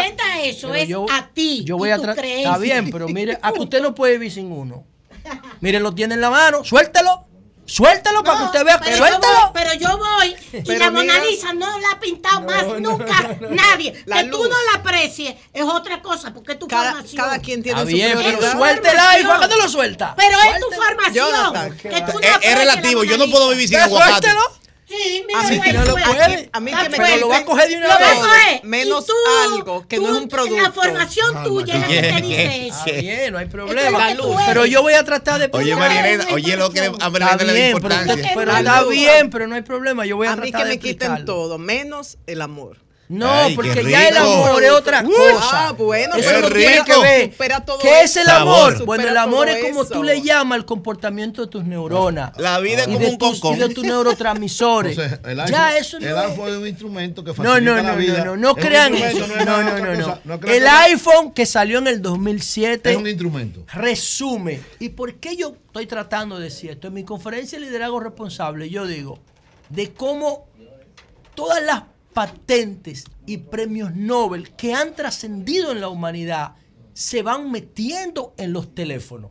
Y se van metiendo en los teléfonos. Y por eso es que yo digo que un smartphone refleja toda la grandeza de la humanidad.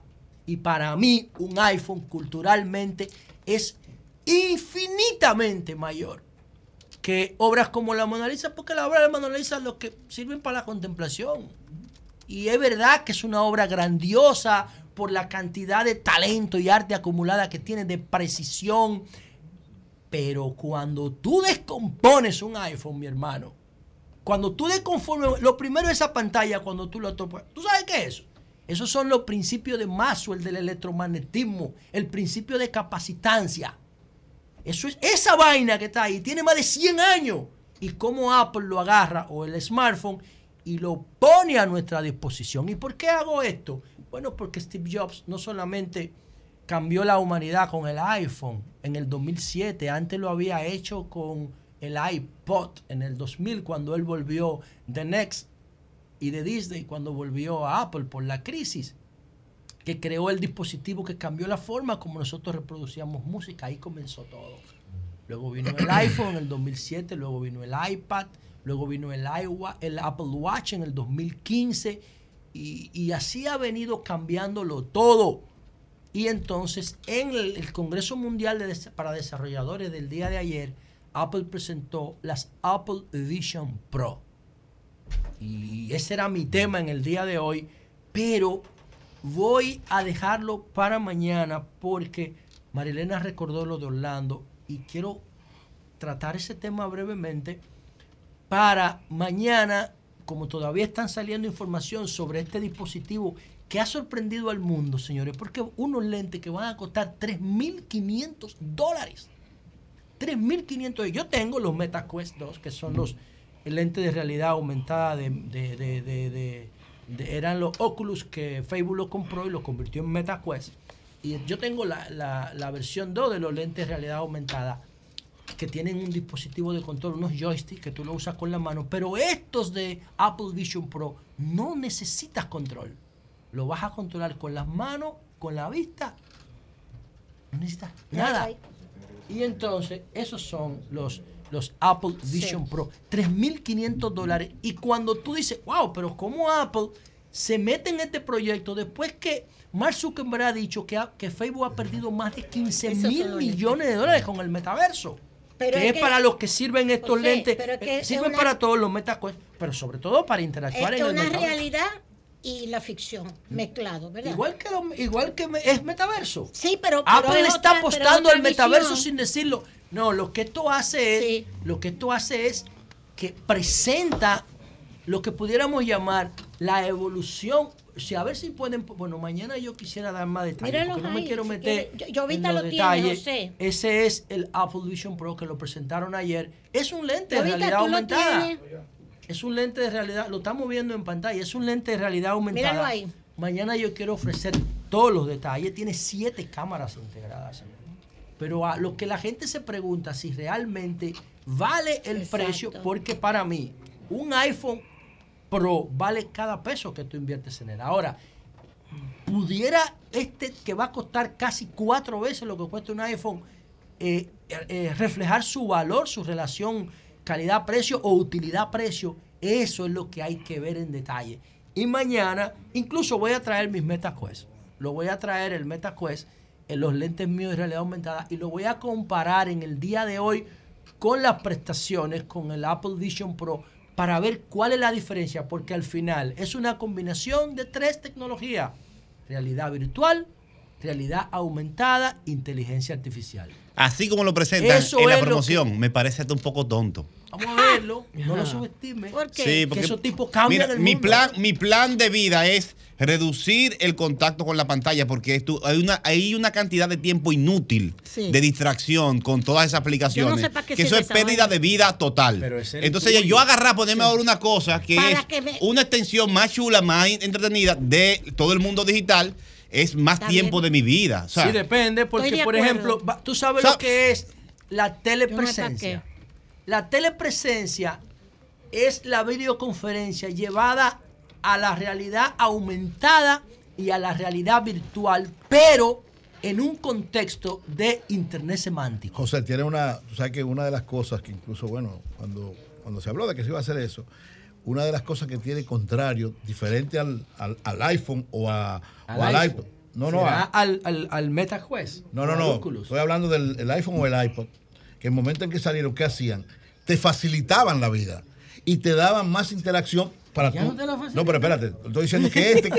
No, No, no, la, no, no, la- la- la Apple te vende no, productos que para un dices- público que no, No, explota lo ni el 50% la fortaleza de su potencial. que tiene, que la sigue Tú- teniendo y cada vez más.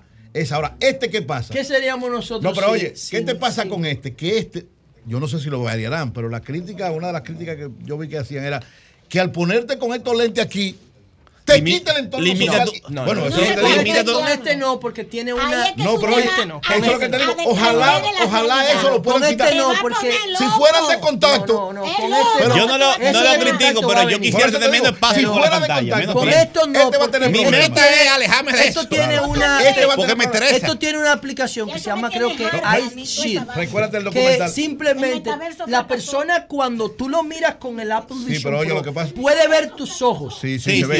Puedes ver ahí. Pero oye, lo que pasa- No, y- tú no y- te aíslas. Sí. con Tú estás en la con pantalla. el MetaQuest sí tú te aíslas. Pero oye, tú estás en la pantalla. Entonces, una de las cosas que han hecho todos los genios que han hecho, recuérdate el documental, que ellos no quieren que sus hijos estén en la pantalla. O sea, lo que Eso crean la pantalla. eso es mentira de ellos. No, ¿cómo que no? Claro. Los habladores. Los habladores no. Todos los que crearon eso, sus hijos, tú buscas dónde están. Es que eso están no- en colegios que no. y que- es que hay tecnología que tiene 100 años. Está bien, pero yo te estoy hablando ¿Y de se esta. murieron esa gente ya? Estoy hablando, no, no, estoy hablando O sea, eso que yo dije ahorita de la pantalla, ¿tú por qué tú crees que tú puedes No, tocar la pantalla? ¿Tú crees que eso es de Apple? te hablo de los Eso es de. Maxwell. No, no, pero yo te hablo de los modernos, de, lo que, de los genios de ahora, de 20, de todas las no, cosas. no, no. Y lo mismo te digo con esto. El problema de este, ojalá, ojalá lo venzan, porque las cosas caminan tan rápido. Pero esa Señores, es una de es que nosotros vemos el Hay mucho- vemos mucho de- Parece un robot con esa vaina. Hay mucho de, la hay mucho, hay de tontería y de, y de mercadotecnia, porque es que, por ejemplo, mira, la racionalidad de- del iPhone.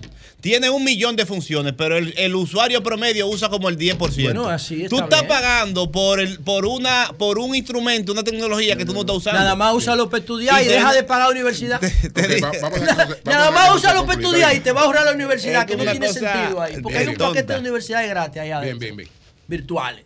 O sea que para mí, para mí, y lo repito, para mí, un smartphone, para no hablar de Apple, un smartphone Mira, refleja mira, mira. Yo creo que eso- todo el avance tecnológico de la humanidad desde la domesticación del fuego o la invención de la rueda o la reproducción de la rueda, porque la rueda existe en la naturaleza hasta nuestros días. Entonces mañana voy a explicar todos los detalles del Apple Vision Pro que promete cambiarlo todo en materia de realidad virtual y de realidad aumentada.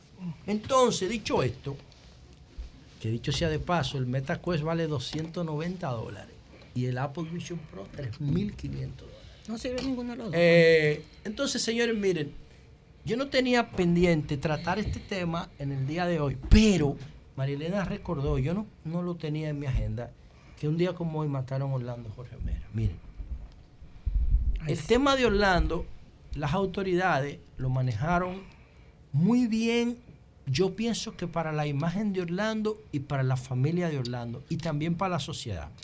Yo recuerdo que cuando infelizmente malograron a Juan de los Santos y a su guardaespaldas en su oficina de, las, de la presidencia esa de, de- del municipio, salieron fotos hasta de Juan de los Santos en cuero en la morgue del hospital de Herrera.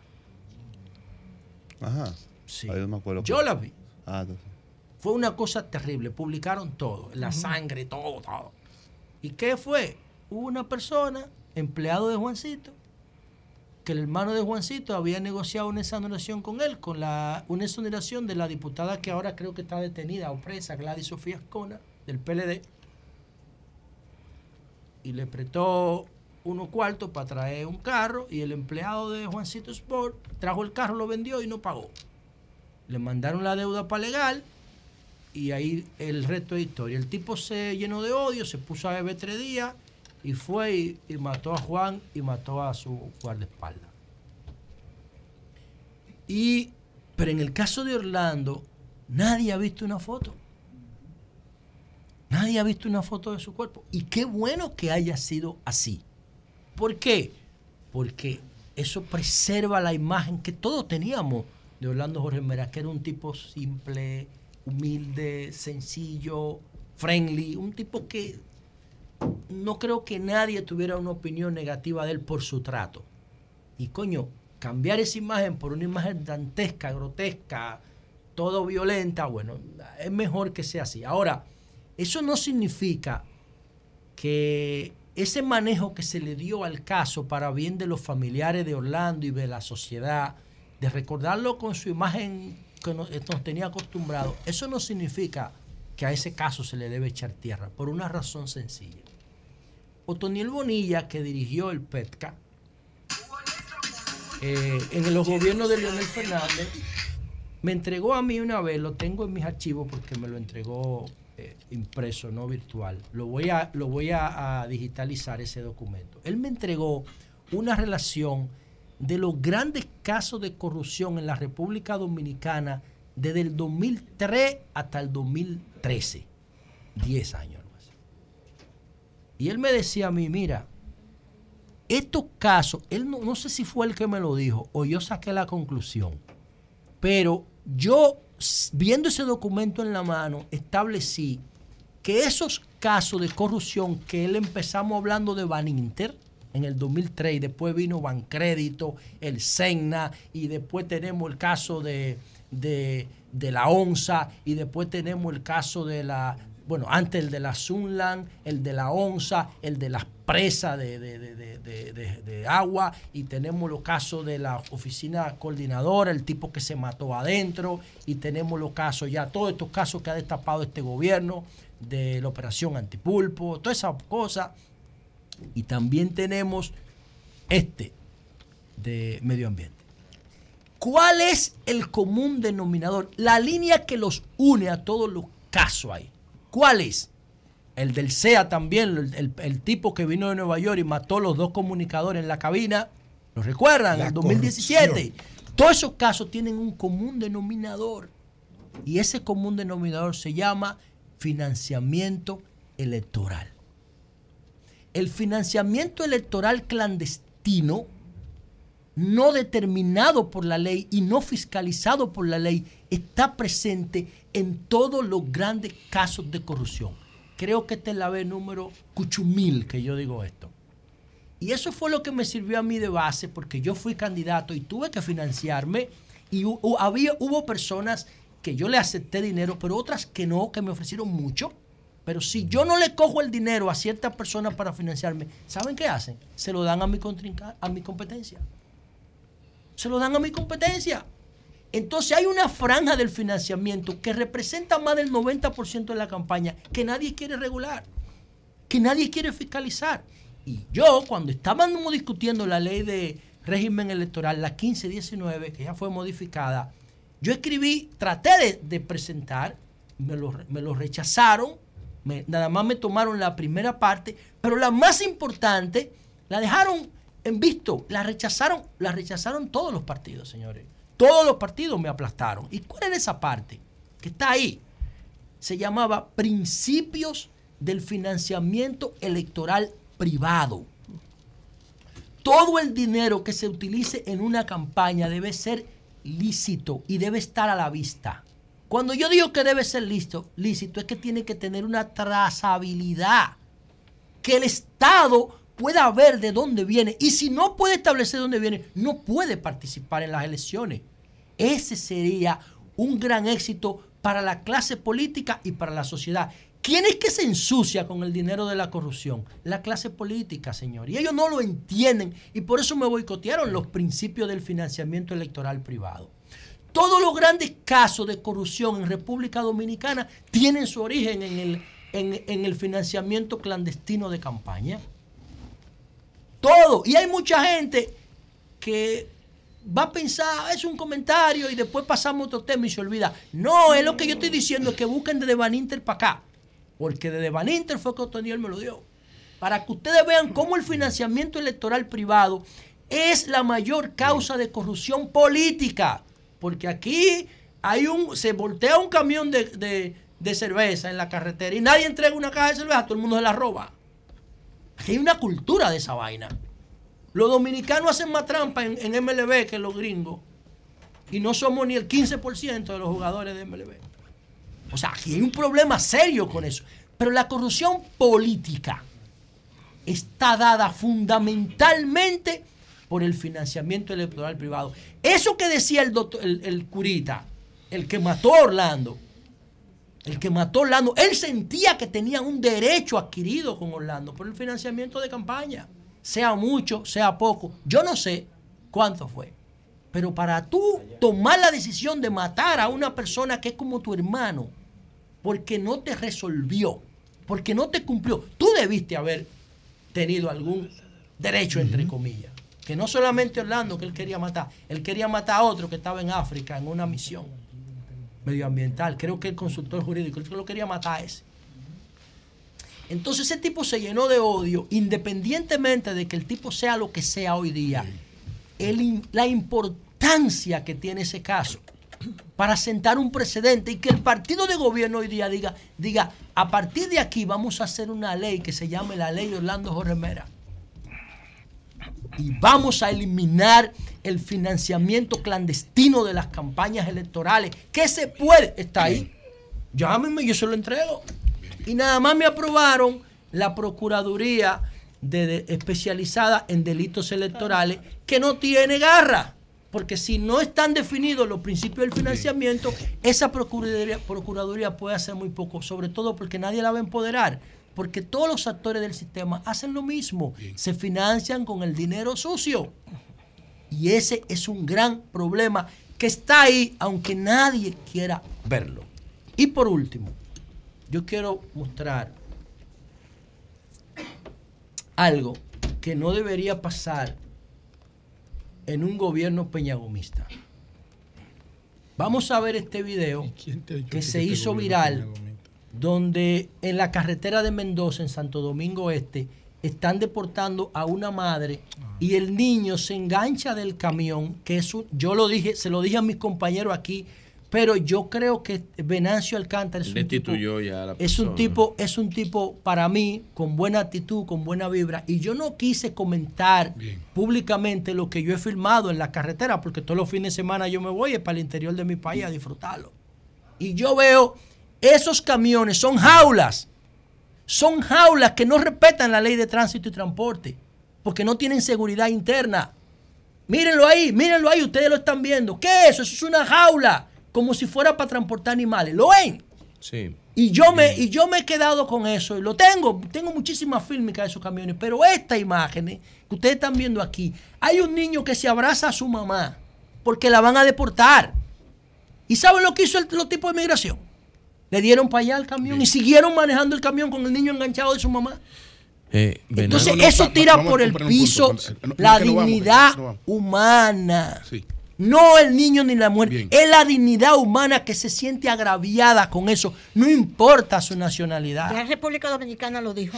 Y Venancio tomó medidas. Y la destituyeron. Entonces, o sea que República Dominicana responde más que los haitianos que han matado muchos dominicanos. Pero a mí, no me interesa, a mí no me interesa eso. yo sé que a ti no te interesa eso. Es que yo no estoy hablando de. yo sé que no te interesa eso.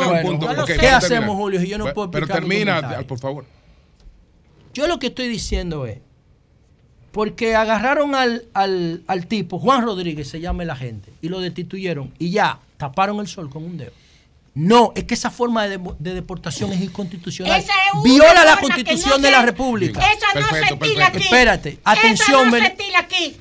Esa no se estila aquí. Vete al centro, a donde están haciendo las deportaciones. Atención, Venancio. No es verdad. Que tengo demasiada buena referencia algo de que no se ha hecho aquí. Eso. Julio. Entonces, no es solamente que esa forma de deportación viola la constitución de la República, la viola la constitución.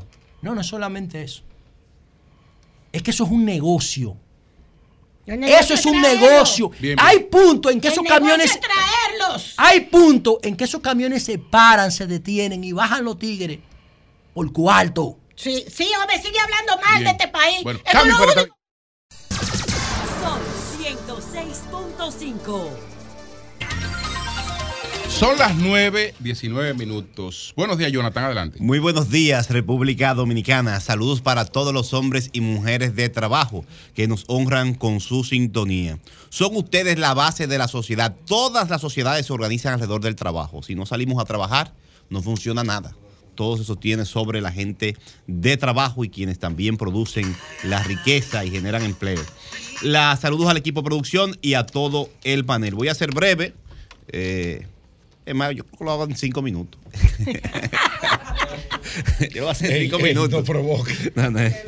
La, bueno, ahí están las imágenes. Ponme las imágenes, por favor. Eh, es, un deber ya para mí, ya que lo mantengo informado sobre la situación de Santo Domingo Este. Ayer se presentaron a la comunidad, a las juntas de vecinos, la segunda flotilla de camiones nuevos del año 2023, adquirida por el Ayuntamiento de Santo Domingo Este para mejorar el servicio de gestión de residuos sólidos. El alcalde Manuel Jiménez encontró totalmente tercerizado el servicio, es decir, el ayuntamiento no tenía ni un solo camión.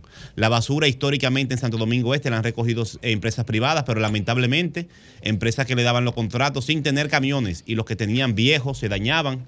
Incluso uno provocó un accidente antes de anoche, eh, porque son camiones así, en esas condiciones, que es la cultura que se ha impuesto en este país, y ya van dos flotillas que adquiere el ayuntamiento, donde se compró la primera flotilla, la circunscripción 2, hace tiempo que no hay crisis de basura puede haber algún problema u otro, falla un día el sistema, pero ya no hay esos grandes tumultos de basura, eso, eso pasó a la historia. Y ahora, esta segunda flotilla de 29, 29 camiones del 2023 adquiridos sin préstamos, con ahorros propios, fruto del ahorro que produce la primera flotilla, que al ahorrarse el dinero que se le pagaba a una empresa que cobraba la, la basura más cara del país y de la región del Caribe, con ese ahorro se compraron los de la circunscripción número 2. Y ahora Alma Rosa, en Sancho Sama, Los Mameyes, eh, eh,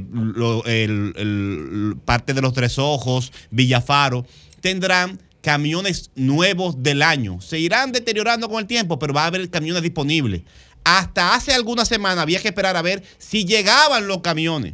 ¿Cuánto llegaban? Cuánto estaban eh, tirados y había que pagar como quiera la factura y el gobierno incluso por muchos años en diferentes gestiones había que tenido que eh, ayudar a los ayuntamientos. Ahora, en esa zona, especialmente la más céntrica, habrá un servicio de mejor calidad. Irá mejorando con el paso de los días, porque ahora hay que sacar la, flotilla de la empresa que estaba pendiente, irá saliendo progresivamente, eh, van entrando progresivamente los nuevos camiones, pero ya no habrá excusa en la mayoría de esos sectores de que, que no pasó el camión, porque camiones hay. Y el principal problema de recogida de basura en nuestro municipio es que el camión pase. Ahora pasamos después entonces a una etapa educativa, que la gente saque la basura cuando le toca, que no la lleve a las avenidas y que colabore. También se compraron 14 motonetas para los lugares de difícil acceso, para que alguien diga, no, que el camión no entra por mi calle, que chiquita.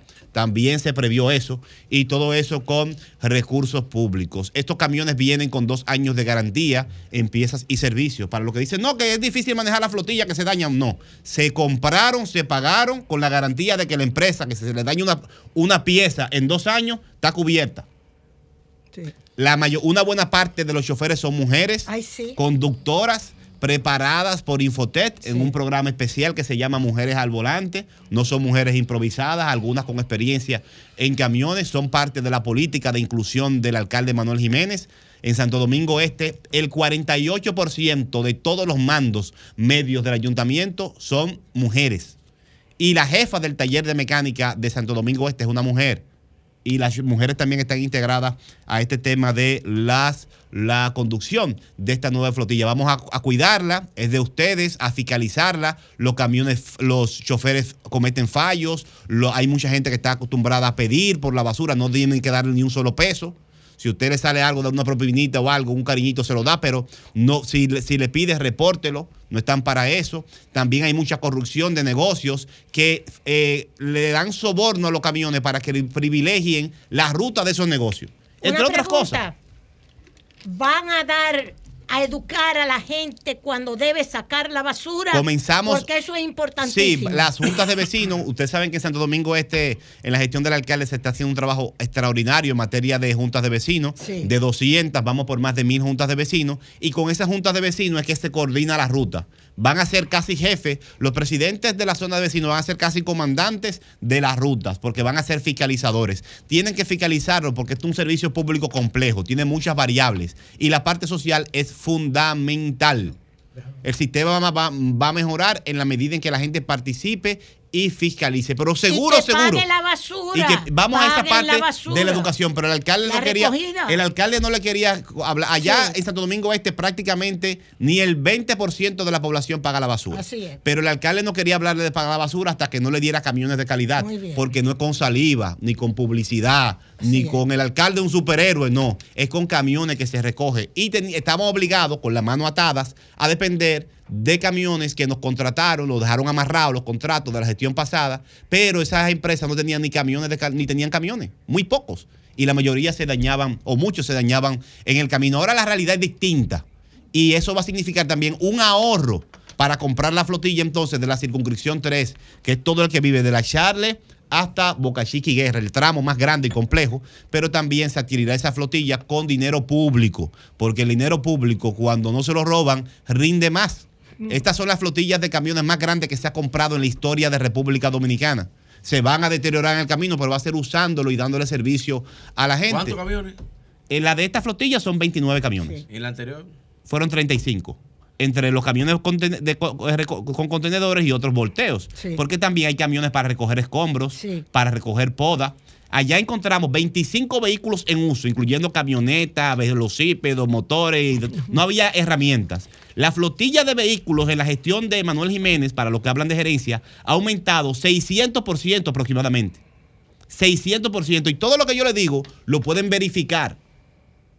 Hasta en las notas de prensa, en, los, en el sistema de compra, en la página web. No es un mito. Y todo con dinero público, sin tomar préstamos y las recaudaciones están disparado extraordinariamente. Eso es para los que hablan de gerencia sin haber gerenciado ni un colmado. Que los invitamos a que hablen con datos, que damos números. Te está escribiendo alguien que te quiere preguntar.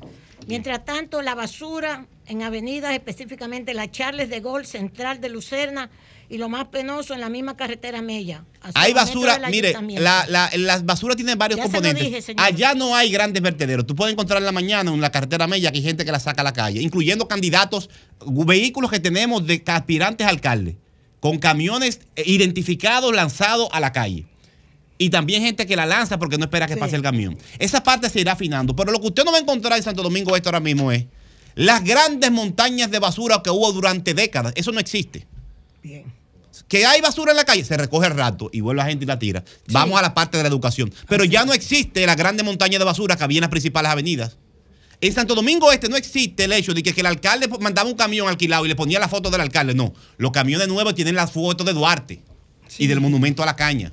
No existe de que, que, había la avenida la San Vicente con 400 vallas de políticos ah, en el centro. Se eliminaron todas, más de 1.200 vallas.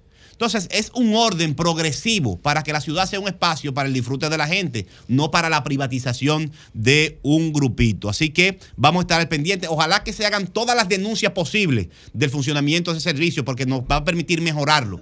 Porque en este momento la idea no es vender que todo está lindo, sino vender, presentarle a la gente que, estamos que el alcalde está trabajando para mejorar la vida de la gente, no para hacer de la basura un negocio para un grupito. Por otro lado, eh, la, tengo la foto del oficial teniente coronel Dani Batista del equipo de seguridad del Ministerio de Medio Ambiente, CEMPA, y que fue agredido, ponme la foto por favor, en lechería cuando estaba fiscalizando a unos eh, agresores del medio ambiente con el tema de los ríos. Le dieron un tiro en una pierna, su vida corrió peligro, hubo que ingresarlo de emergencia, eh, se le hicieron varias operaciones un oficial de San Isidro, El Bonito, un amigo de infancia, un hombre correcto, decente, eh, un hombre de familia. Crecí viéndolo como un ejemplo en la comunidad y me gustaría a las autoridades que esto no se quede así. Se dice que eh, se identificó supuestamente quién lo agredió con el disparo. Pero sería importante que se sepa quién es el agresor, la empresa, el negociante que está acabando con los ríos en leche, con la, con la, la cuenca del río en lechería y quién se atrevió a formar un equipo que disparara a una autoridad pública defensora del medio ambiente. Eso no se puede quedar así. Aquí hay muchas críticas razonables al comportamiento irregular de policías, de militares, ciertamente. Pero cuando un militar está en la calle o está en el campo defendiendo el bien público, el bien común, debe ser una autoridad que se respete, una autoridad sagrada porque nos representa a todos. Y agarrar y caerle a tiro a un defensor del medio ambiente del Ejército Nacional es una agresión del más alto nivel, es una agresión para mí a la patria. Sí, señor. Y no se puede quedar así. Dije, fulano le disparó. No, fulano le disparó, pero ¿quién es el jefe de ese fulano que le disparó? Hay que ponerle nombre y apellido a los delincuentes que se creen con autoridad de depredar el río, de depredar la montaña y también caerle a tiro a un oficial del ejército. Abusadores. Bien. Por último, eh, Julio, le hemos dado seguimiento en este programa. Estoy bien, voy por cinco minutos. Le, voy a dar. En la autopista San Isidro, la gente ha estado muy preocupada por el tema del muro y de la ampliación de la autopista San Isidro. Eh, estuve presente en las reuniones con la comunidad y el Ministerio de Obras Públicas, se formó una comisión y según me informan, ya el Ministerio de Obras Públicas ha accedido a hacer cambios, se van a abrir cerca de nueve puntos de cruce, que era la gran inquietud que había. Con semáforo. Y, se va, y con semáforo, y se van a abrir también, eh, el muro se va a modificar en diferentes puntos para poder hacer isletas de retorno y de mayor acceso para los peatones. Más adelante, el mismo ministerio se va a reunir con la comunidad y va a presentar los detalles que han sido el fruto de las inquietudes de la gente que se manifestó democráticamente y del ministerio que ha escuchado y que está aplicando los cambios. Así que enhorabuena y a la gente de la autopista San Isidro, que son cientos de miles de familias que estén al pendiente del anuncio, de los detalles de los cambios en esa vía que se está ampliando por el gobierno del presidente Luis Abinader. Gracias, Julio. Cambio fuera.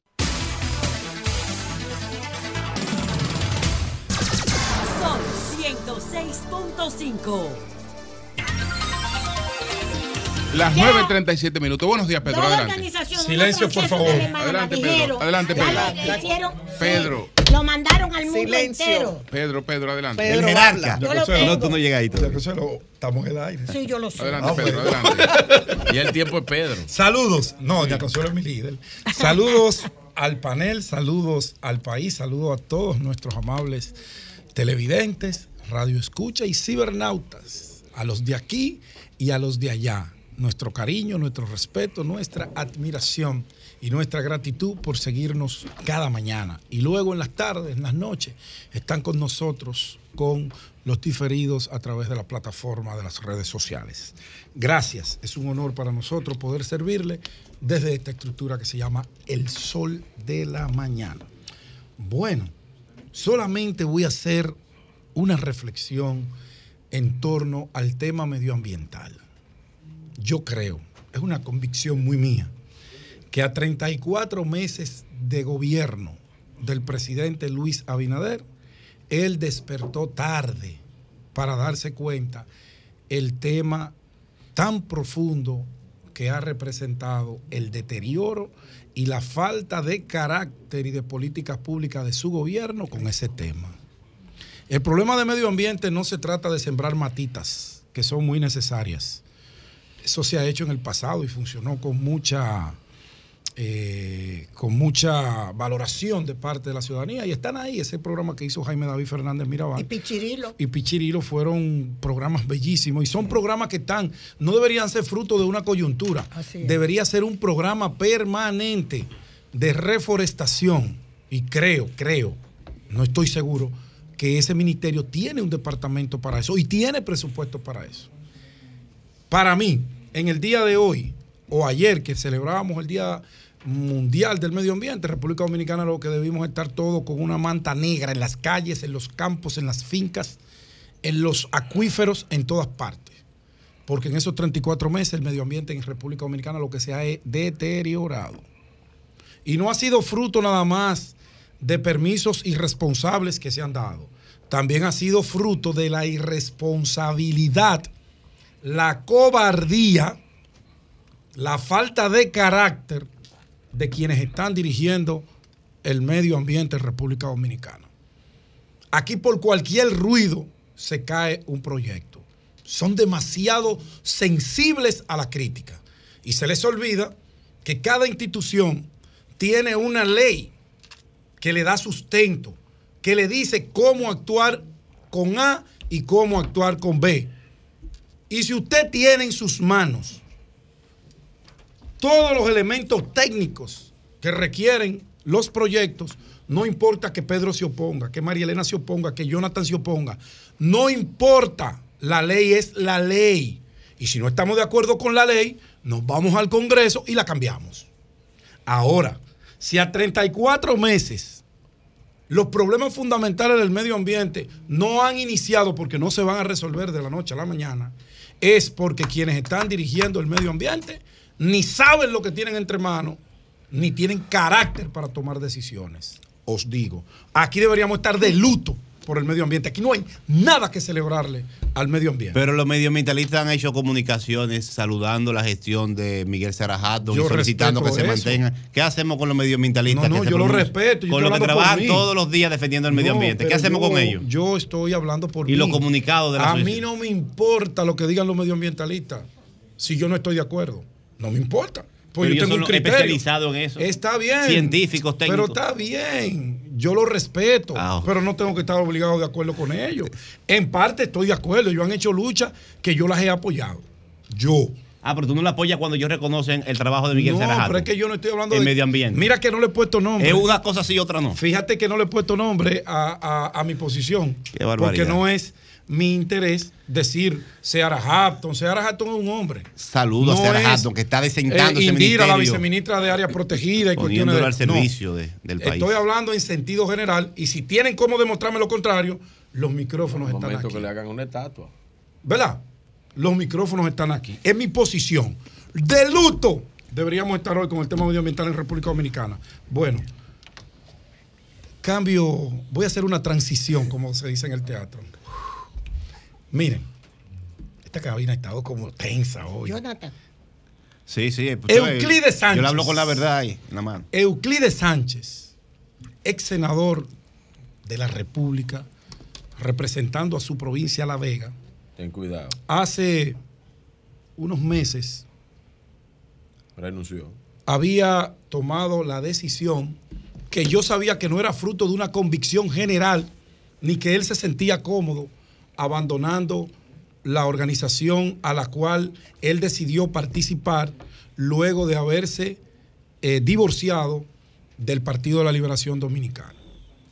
No opiné al respecto, porque yo sabía que eso era fruto de una coyuntura que en su momento, en su momento, cuando el llamado de atención, que era el interés que tenía el ex senador Euclides Sánchez y alto dirigente político del país y de la Fuerza no. del Pueblo, Pero así no. era llamar la atención a la cúpula del partido para que se corrigieran unos elementos distorsionadores que podían hacerle daño en el tiempo a la organización. Y qué bueno que Euclides tomó esa decisión. Yo le decía a mi compañero Virgilio Félix, no cuenten con que el ex senador Euclides Sánchez va a ir al PRM. Se devolvió. Los que conocemos a Euclides Sánchez, que es un hombre íntegro, es un político profesional de larga data y su ejercicio legislativo está ahí. Euclides no es senador hoy, no es porque él no tenía el cariño de su pueblo, es que una ola se lo llevó, como se llevó a muchísimos senadores buenísimos en el año 2020, que el populismo, el cansancio, el hartazgo, la cuerda, se lo llevó. Perfecto. Pero no porque él en sus periodos como legislador no hizo su trabajo. Representó a su provincia con gallardía, con profesionalidad, con entereza. Y yo que lo conozco, que sé cómo él se comportaba dentro del Partido de la Liberación Dominicana, no era un hombre de brincar a un partido de gobierno por una candidatura. Euclides no es de eso. Fíjense que nadie salió a hablar mal de Euclides, ni esto, ni lo otro. No. Y yo le decía a Virgilio en privado, hermano, él no va para allá. Euclides vuelve a la fuerza del pueblo o vuelve al PLD. Porque las convicciones políticas y la formación de él no son para tomar decisiones por coyunturas personales. Euclides no necesita para vivir una posición pública, porque su ejercicio profesional le ha dado con que, él, con que él mantener a su familia y hasta la tercera y cuarta generación. trabajando. Nunca ustedes lo han escuchado a él con un dimi direte en medio de comunicación, ni con nada que pueda poner en entredicho. Es un caballero, eso sí. La moral y la honra que él bien se ha ganado. Él hizo lo correcto. Y lo hablábamos él y yo. Yo tengo los WhatsApp aquí que conversamos con él permanentemente. y yo sabía. Euclides ya no se va con, la, con, el, con el PRM. No, es que él nunca estuvo en. Él nunca, él nunca estuvo en agenda y al PRM.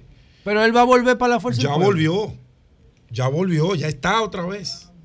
Donde él se siente cómodo. Se durmió el PRM ahí. Donde él se. No, no se durmieron. Ellos despertaron. Lo que pasa es que Euclides, Euclides no se deja comprar. Es que hay que comprarlo, tú no tienes que comprarlo. Sí, hay que comprarlo. No. Sí, sí, sí, sí, sí. Si tú le ofreces. que se va a un partido de gobierno, no, eso, no, eso no es verdad. Eso no es verdad. Porque no es político, lo que le interesa son posiciones económicas. Y si el PRM te va a llevar a ti como candidato a senador, ¿te está comprando? Sí. Oye. Porque hay ofrecimientos que hay. Y hay convicciones. ¿Pero de dinero? Claro que sí. No, eso no es verdad. Oye, oye, José ahora. No, eso no, no, eso no es verdad. Eso no es verdad. Señor José, de no, eso no. Esto es que si ustedes se llevan un PLDista, lo están comprando. No es lo mismo. Cuando tú tengas oposición, no hay con qué comprar. Ah, ahora, ahora sí. Ah, no. Pero tú lo sabes. Pero el chiste, el chiste, el chiste más grande de O sea, tú dices que si el PRM le ofrece una senaduría a Euclides Sánchez. Al contrario, más fácil se va la gente al PRM sin nada a cambio en que tú dirías monetariamente Además, el chiste, la fuerza del pueblo. El chiste más grande de ustedes, el chiste más grande de ustedes lo, del PLD, lo del PLD. es que ustedes arrasaron con todo. Tú tienes que ofrecer. En la oposición tú lo Ustedes mantelaron todos los partidos. Bueno, parece ser, parece ser que la, Ustedes mantelaron todos los partidos. Ahora Euclides es un tipo serio, no necesita eso. Sí, Euclides es un tipo serio. Ahora Euclides, yo soy amigo de Euclides. Y yo también. Cuando Euclides iba a renunciar de la fuerza del pueblo, yo me reuní con él y le dije a Euclides que lo pensara bien. Yo usted renunció del PLD, ahora va a renunciar a la Fuerza del Pueblo, piénselo bien. Sí. Y si usted no tiene nada seguro, no invente. Euclides renunció para el PRM, no le aseguraron la senaduría. Se devolvió. Y se devolvió. Ay, Euclides, no, no. No, no, Él interpretación. Se devolvió. Él se devolvió. Él se devolvió. Se devolvió. El PRM se durmió. Porque le querían dar, le querían dar un carguito y ahora darle un carguito. Lo único que lo único que lo único que ha sido malinterpretar. Entonces, no, no, era la senaduría. Era la senaduría. Pero, pero la senaduría la tiene garantizada en la fuerza del pueblo. que, que, no saca una carta La, fuerza del pueblo no saca una carta Yo te dejo tranquilo. La yo no voy a caer en esa provocación. Era la senaduría y parece ya ser. Julio dio los datos. Y parece ser que ahí no se la pudieron garantizar. y, él, caso, y él se quedó en el aire. Una quimera. Pensa en esa senaduría que tiene un dueño. Eh, y él se quedó que en tiene el un senador del, del partido de gobierno y Luis va a cometer ese error. el dúo Pimpinela. y pega la vuelta. Lo importante es. Se devolvió. lo importante es que el único dirigente que había pasado a la fuerza del pueblo de otro partido porque la fuerza del pueblo, Virgilio, y es bueno y te lo puedo demostrar con él, documentos. Él y Alessi, él, él y Alessi son enemigos. Él y, él y Alessi y Alessi, el otro Alessi son enemigos, enemigos. El que está dando la.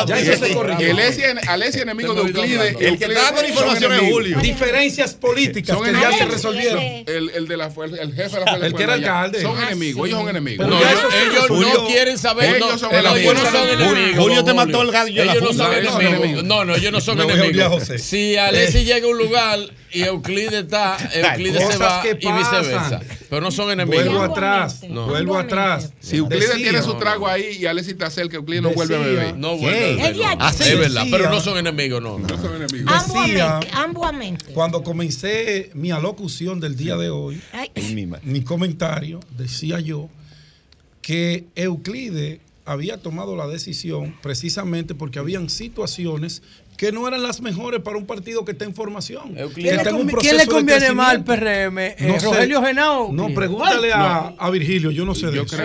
Bueno, eh, yo, yo considero, yo considero que, eh, Rogelio, Rogelio cerró fila, incluso hizo el acto. Hizo, no, no, Rogelio, es que, Rogelio se proclamó como senador. Sí, sí, se proclamó. no, pero es que él solo. Él, él, él, él cerró fila. No tanto, él no tanto llegó, le cerró, pero, cerró la puerta Mire, no tanto, no tanto el ingeniero Euclides Sánchez es una persona con, con muchos, muchos atributos políticos, profesionales y aparte una persona con un gran liderazgo en La Vega, hay que reconocer que Ramón Rogelio Genao está muy bien posicionado. O sea que a ustedes, pero, ustedes se sienten más Rogelio, él es senador. No, no, pero Ramón Rogelio está como senador actual. Su y Ramón Rogelio hay otro, es un, hay un gran activo. Hay otro amigo mío que también lo han dejado en el aire. ¿A cuál? No, no lo mencione, no mencione eso. No lo mencione. No, ese lo han dejado en el aire. No lo mencione. No, pero ese no, don Julio, ese no. No, don Julio, Lo que viene, lo que viene ahí es grande.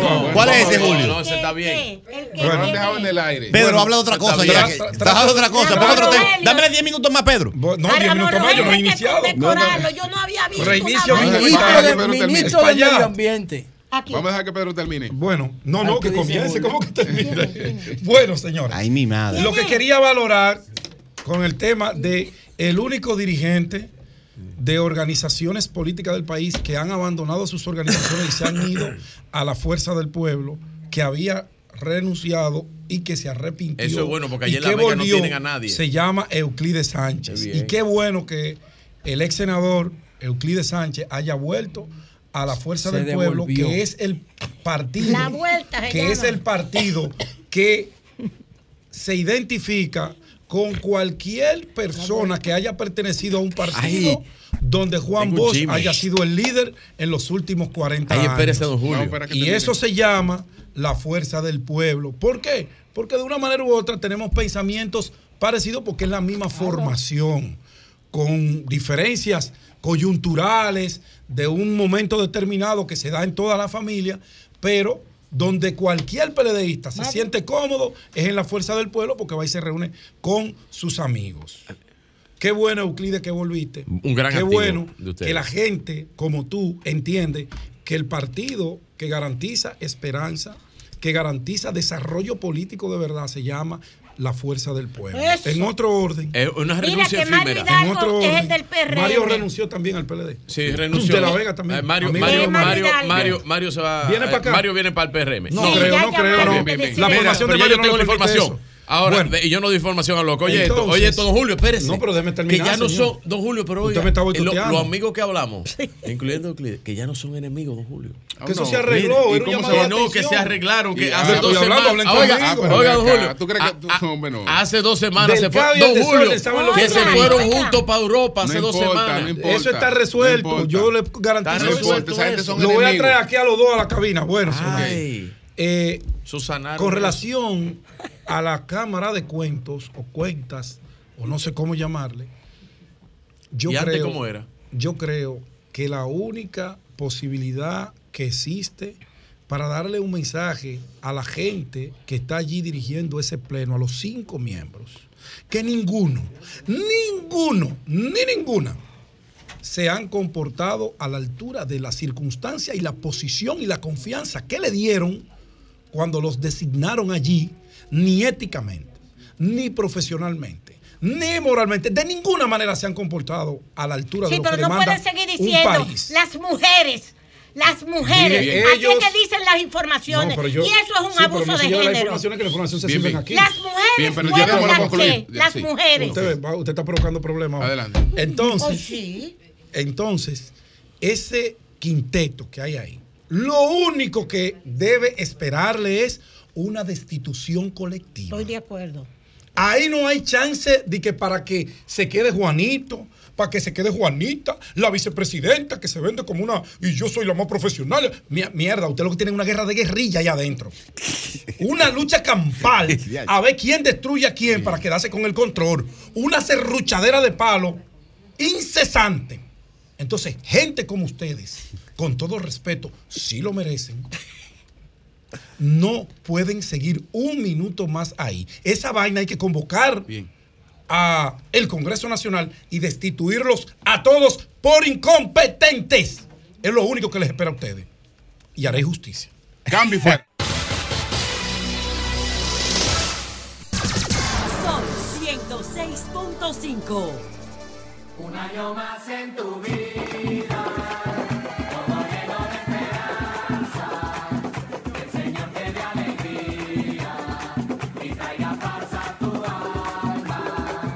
Bueno, señores, varios cumpleaños. Nuestras felicitaciones para Jochi Santos, que está ¡Ay! ¡El maestro!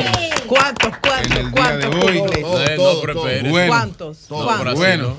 Pero No como se puede eso, no decir, estamos él hablando es de eso. Vamos a joven, felicitar, No tanto vamos- como Nini Cáfaro, pero él se ve muy No joven. estamos hablando de edad. Vamos a felicitar también a Ernesto Burnigal, que Ay, es su- sí. el superintendente de, De valores. valores, Sí. Ah, sí. de República Dominicana, que cumple años también. Ernesto Burnigal cumple años en el día de hoy.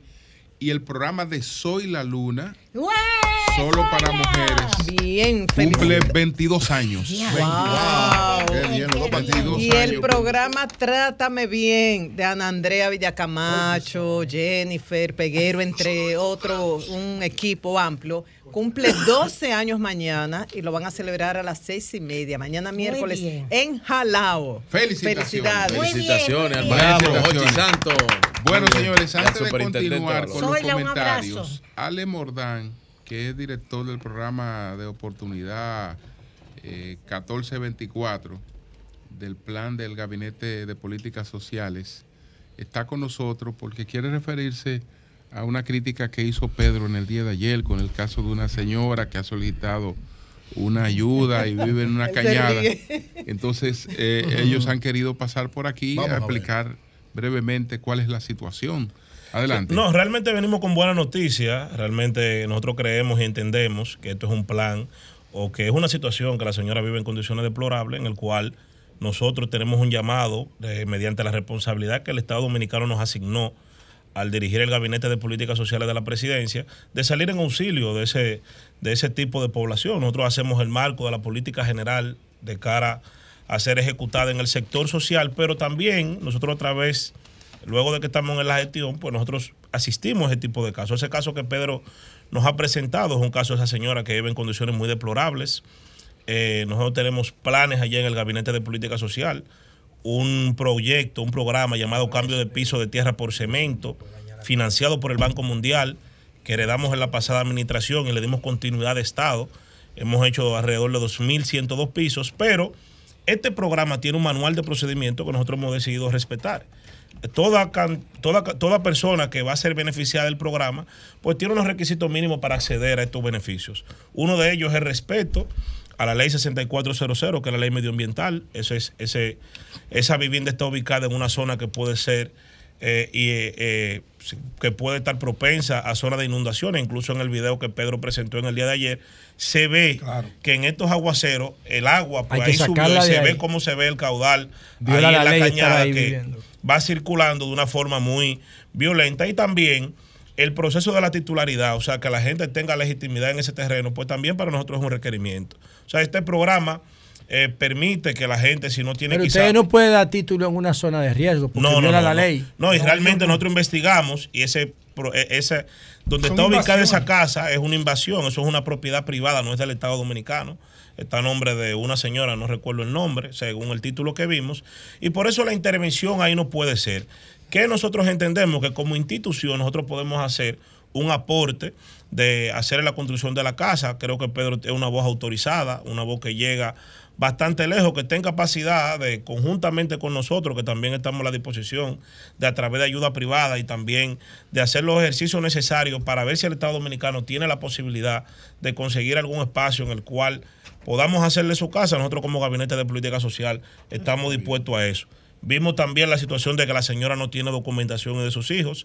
Nosotros también tenemos un programa de dotación de que no documentos. tiene documentación de No, sus no hijos. tiene, no tiene cédula, según lo que dijo Pedro. No, no fue declarada nunca.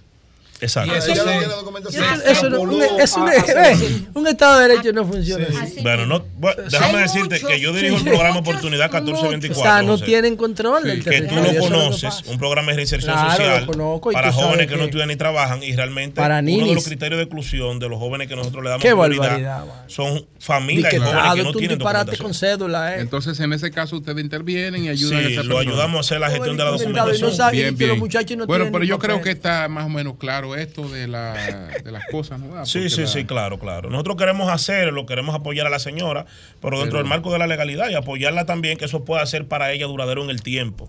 Que no le arreglemos la casa y mañana entonces la desalojen o la cañada se la lleven. ¿Cómo tú puedes gestionar a un ciudadano que tú ni siquiera le das un acta de nacimiento? Bueno, el primer paso es resolver eso, porque esa es la realidad. Bueno, pues yo creo, porque yo no hay un control porque el gobierno no llega a todo el territorio. Si el gobierno llegara con eficiencia a todo el territorio, supiera eso. Yo creo que eso está claro y Pedro creo que más o menos está Así hay cientos de miles de gente en este país que no tienen alternación.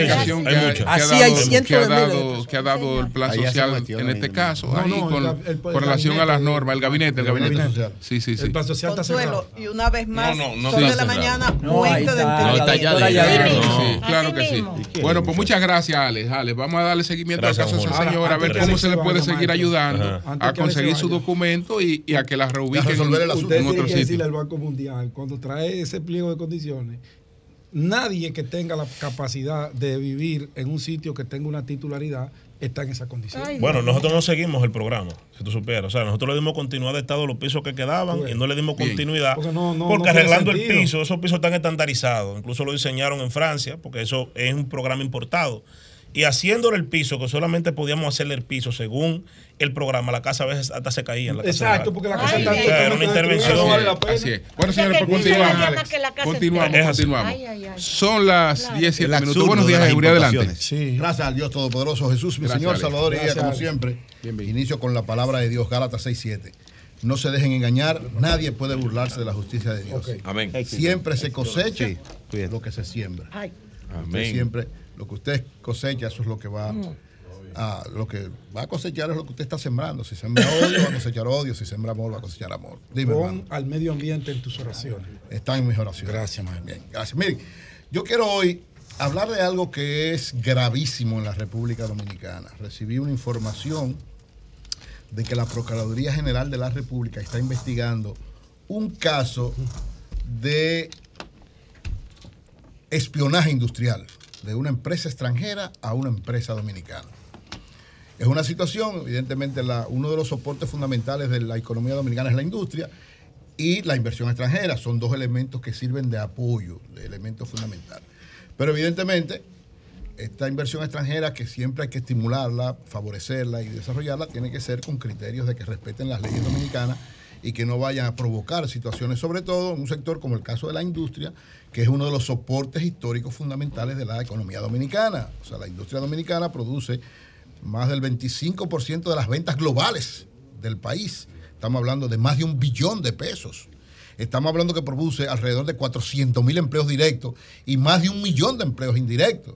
Es decir, entonces una empresa dominicana que sea afectada, lógicamente, por una situación de espionaje industrial de una empresa que es su competencia en el país, eh, hablo y voy a decirlo responsablemente porque tengo toda la información de eso y creo que ya va a explotar en estos días la investigación específica.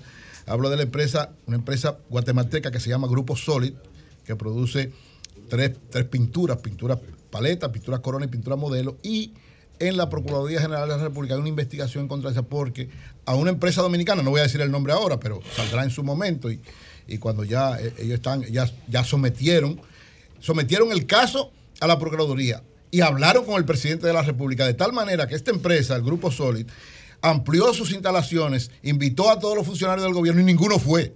No fue nadie. Lo hizo en el, mes de mayo. ¿Por qué? Porque hay una orientación de parte del gobierno, fruto de esta investigación, de que evidentemente esta empresa eh, está haciendo espionaje industrial para afectar a una empresa dominicana, de pintura dominicana. Entonces, ¿qué ha pasado con esto? Miren, ahora mismo eso, hay, varias leyes que eso será. Que, cancelan. En el caso de República Dominicana no se había dado, porque la inversión extranjera dominicana hasta ahora, y que incluso hay más de 4 mil millones de inversión extranjera, que siempre tiene todas las facilidades, porque aquí están todas las facilidades del mundo. Ahora, no así. ¿Qué hizo esta empresa? hay tres de los eh, eh, principales funcionarios de ellos que están siendo investigados, su, su dueño que es Michael Asconi Girón, su presidente ejecutivo que es Ariel Nescher y su VIP comercial Jorge Braham. Están respondiendo porque, porque la acusación que hay con pruebas, ustedes saben que ahora el delito cibernético es fácil encontrarlo si lo hacen desde una computadora y dejan huellas. Entonces, desde la, con una de las computadoras, él era un funcionario de la empresa dominicana y fue comprado, eh, era un funcionario extranjero de nacionalidad argentina, y entonces él robó todas las informaciones de esta empresa dominicana y la vendió a esta empresa guatemalteca, Grupo Solid. Entonces, esto tiene todas las pruebas, está sometido y se va a dar una... Eh, la Procuraduría va a dar los pasos del lugar para que para someterlo y para tomar todas las disposiciones del lugar. Incluso estos funcionarios, incluido el, que está como soplón, tienen impedimentos de salida del país y está bastante avanzada esta investigación de lo que podría ser un caso grave de lo que ya se llama ¿verdad? el espionaje industrial, que es un peligro en este tiempo, sobre todo porque, porque las empresas dominicanas, las, sobre todo el sector industrial, República Dominicana ha logrado consolidarlo y se está convirtiendo en una potencia industrial con posibilidades. La exportación dominicana ha, crecido extraordinariamente. Y estamos en mercados como es el propio mercado de Centroamérica, donde hay muchas empresas, ¿verdad?, que podrían, por alguna manera, querer afectar a las dominicanas. Y nuestra capacidad de exportación está llegando a otros niveles mucho más amplios. Es decir, la, industria dominicana se está consolidando. Entonces, esto debe darse un caso concreto y específico de frenarlo de sancionarlo y de tomar las medidas de lugares para evitar que pueda darse una situación parecida. Sobre todo porque estas personas que están siendo investigadas no solamente tienen inversión en el sector industrial, sino tienen inversión en otras áreas de la economía dominicana. Entonces, si actúan en un área de una manera, en otras áreas podían actuar de la misma manera. Entonces, por eso debe ponerse coto a este caso de espionaje industrial por parte del grupo Solid en la República Dominicana que afecta el desarrollo de una industria nacional y afecta lo que es la imagen y la consolidación de nuestra economía. Así que exhortamos a la Procuraduría General de la República que este caso que ya está bastante avanzado. ¿Se basa en qué? Ellos tienen una, empresa que es competencia de ellos, compraron un funcionario de esa competencia, robándole toda la información de cómo hacen el material de ellos, o sea, la, pintura que ellos hacen, para llevárselo a ellos y ellos ganarle en esa competencia. Las informaciones del mercado, todo lo que es. es lo que yo quería saber. Exacto. Todo esto está incluso documentado. Todo lo que le entregó, le entregó toda la información. Y lógicamente, si yo soy competencia suya, yo sé, aunque usted le vende, cómo usted hace todo, yo entonces lo que hago, eso es lo que es el espionaje, me favorezco a mí para afectarlo a usted. Y entonces, en este caso, una empresa extranjera que tiene toda la facilidad del país a una empresa dominicana que le está haciendo daño.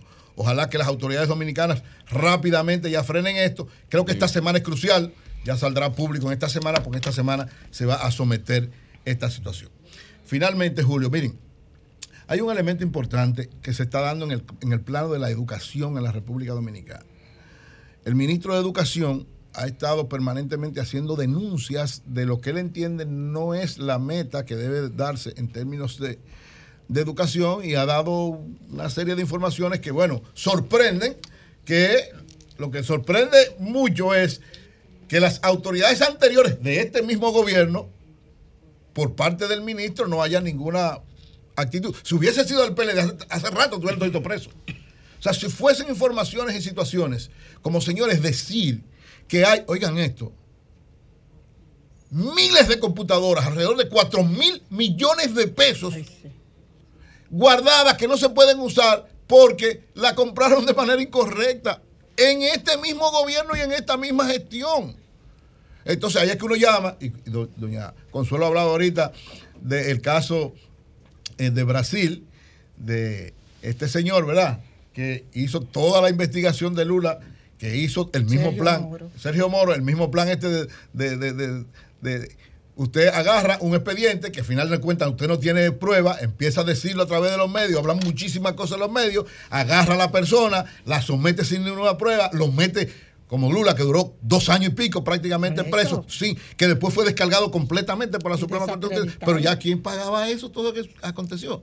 Entonces, aquí le llama la atención y por eso cuando hablan de una justicia independiente, uno entiende que en términos políticos la justicia no es independiente. Tal vez es verdad que hemos avanzado mucho, y hay que decirlo, en términos, en términos institucionales hemos avanzado mucho, eso es verdad, pero no quiere decir que no hayan casos de politización de la justicia o justicialización de la política. ¿Como cuál, por ejemplo? Varios de esos casos. Menciona uno, que son varios. No todos los. Todos Menciona los un solo. Pero oye, todos los últimos El de casos- Peralta. Escúchame. Todos los El del hermano Danilo. Pero escúchame, hermano, escúchame. Si tú me dejas terminar, Ay, me- cuando tú hables, tú dices, Sí, yo estoy diciendo, es un criterio encontrado. ¿Tú crees que no? Yo creo que sí. O sea, pasó con Sergio Moro. En aquel tiempo tú decías, hay politización de la justicia. Y te decían, no. Yo recuerdo. Yo tuve una discusión con un hermano de la iglesia, un pastor hermano de la iglesia, de, de otra iglesia. Pero tú puedes mencionar un solo. De lo de No, aquí para mí, oye, todo lo que es tú meter gente 18 meses preso si tú tienes pruebas es politización de la justicia. Claro. Yo no estoy diciendo que no hay ladrones, ni estoy diciendo, porque por ejemplo, por una pregunta, ¿por qué lo que ha pasado en educación no se actúa igual que con los otros? Es decir, tú tienes pruebas, tú dices un paquete de cosas igualitas que las anteriores, pero tú no dices que a esa gente la metan 18 meses preso. Es un Perdón. argumento de hombre de, de, de espantapájaro. Eh, pero- un caso de lo específico que esté el Ministerio Público frente con Miriam Germán Brito, que tú entiendas que eso es persecución política. Bueno, el caso- el, el del hermano de Danilo, el de. Dime Pero uno de esos. oye, yo creo que todos El son- del coral, A- dime. ahora yo Espérate, creo que pero tú te crees que el hecho de que se comience con los hermanos de Danilo, expresamente, ya eso no es un sesgo. Nos vamos al contenido. No, No, es por- no, porque no, aquí no. no te juzgan con tus hermanos de más fulano y fulano. Que comiencen- El hermano de Danilo, las acusaciones, ¿usted la conoce? con los hermanos de Danilo. el problema Y es- eso es un sesgo. Una pregunta a Un ti. sesgo. Si tú eres, si tú has sido No es que sea del verdad o mentira. No es que sea, un es que no sea un es que No, pero oye, no, perdón, no, oye lo es que- usted- Hizo, la argumentación es sobre el hecho. Las acusaciones son infundadas, no tienen sentido, son una El asunto es el ligereza. siguiente, el asunto es, es, es es posible que sea así, que sean todos condenados. Ahora, Claro. al Yo no igual, sé, yo no oye, culpable. al igual que pasó con Lula, todo el mundo creía, Lula fue, Lula fue apresado, duró dos años y, medio preso. más. Un apartamento Perdón, lo acusaba. Bueno, de lo que Y no fuese. apareció nunca. Estoy hablando de cualquier Un cosa. apartamentico. Sí, pero yo estoy hablando de aquí, te acusan de 50 mil vainas. Cuando llevan el expediente, tú puedes en el juicio echar todo ese pleito. Pero tú no tienes que pedir que a todo el mundo le metan 18 años Pero el juez que 18 te- meses es el juez que tiene, en, bien, base pero- a los elementos que presenta el Ministerio Público. Ese es el juez que tú toma sabes la muy bien decisión. que hay lo mismo que Y cuando no fue Lula- pa, el coco que llevó el que es Ministerio. sesgo. Igual que que los cuando- hermanos de Danilo. No, pero igual que cuando Lula. Un sesgo. No está es solo que sea ellos. verdad o Mira, mentira. lo que pasa es igual que con un Sergio sesgo. Moro. Es que el hermano No. Danilo, imagínese Ah, usted. No, claro. igual que con Sergio Moro. Míralo ahí. Imagínese No, no, usted. oiga, igual que con Las Sergio acusaciones Moro. son serias, las acusaciones. Oye, igual que con No, Sergio no Moro. fue por un los apartamento, no jueces, los jueces. Se dejan llevar de la Procuraduría, se dejan llevar de los fiscales, Así es. tienen miedo para entonces, después cuando lo ven con calma se dan cuenta que se está cometiendo una injusticia. Ay, mi madre. Yo no sé Por quién eso es. se le han caído Bien, todos claro. los casos. Ni uno se ha caído. Bueno, Dígame uno que se ha que caído. ¿Cuál? ¿Cuál? ¿Cuál? Todo lo Ok. que ha Mencione pasado. uno. No, no, Todo que lo que que ¿Cuál? Uri concluya. Lo que estamos hablando es. Usted dice todo, yo le digo, diga uno. No, Pero que los casos se caerán o no después. Lo que, lo, que, lo que sí hay es abuso. En el sentido de que tú a la gente le metes 18 meses preso sin tú tener prueba de nada. Es más, hay varios casos donde empezar por le dicen, pero tráigame la prueba, porque ustedes lo que me traen un expediente, pero no me traen prueba. Entonces, De que 12 mil, Bien. 12 mil que la situación de Sergio Moro le sirva de espejo a muchos. se la va a leer. Bien. Como usted decía, que esta actuación de Sergio Moro, Bueno, que sí. en aquel momento parecía un héroe y todo el mundo lo quería, Sí. quiso ser presidente de la República y no sacó ni un 1%, dio vergüenza. Y ahora está a punto, oigan bien, Sergio Moro, que hace 10 años era la figura más popular, todo el mundo lo Así quería, es. todo el ¿Tú mundo comparas lo a Sergio. Moro con. Miriam Germán? No, lo que, no, yo no estoy hablando de. Miriam Germán, yo estoy hablando de quienes actúan como Sergio Bien. Moro, Sí, pueden yo tener hablo de Miriam Germán. las pues. mismas consecuencias de. Sergio Moro. Sí, Cambio fuera.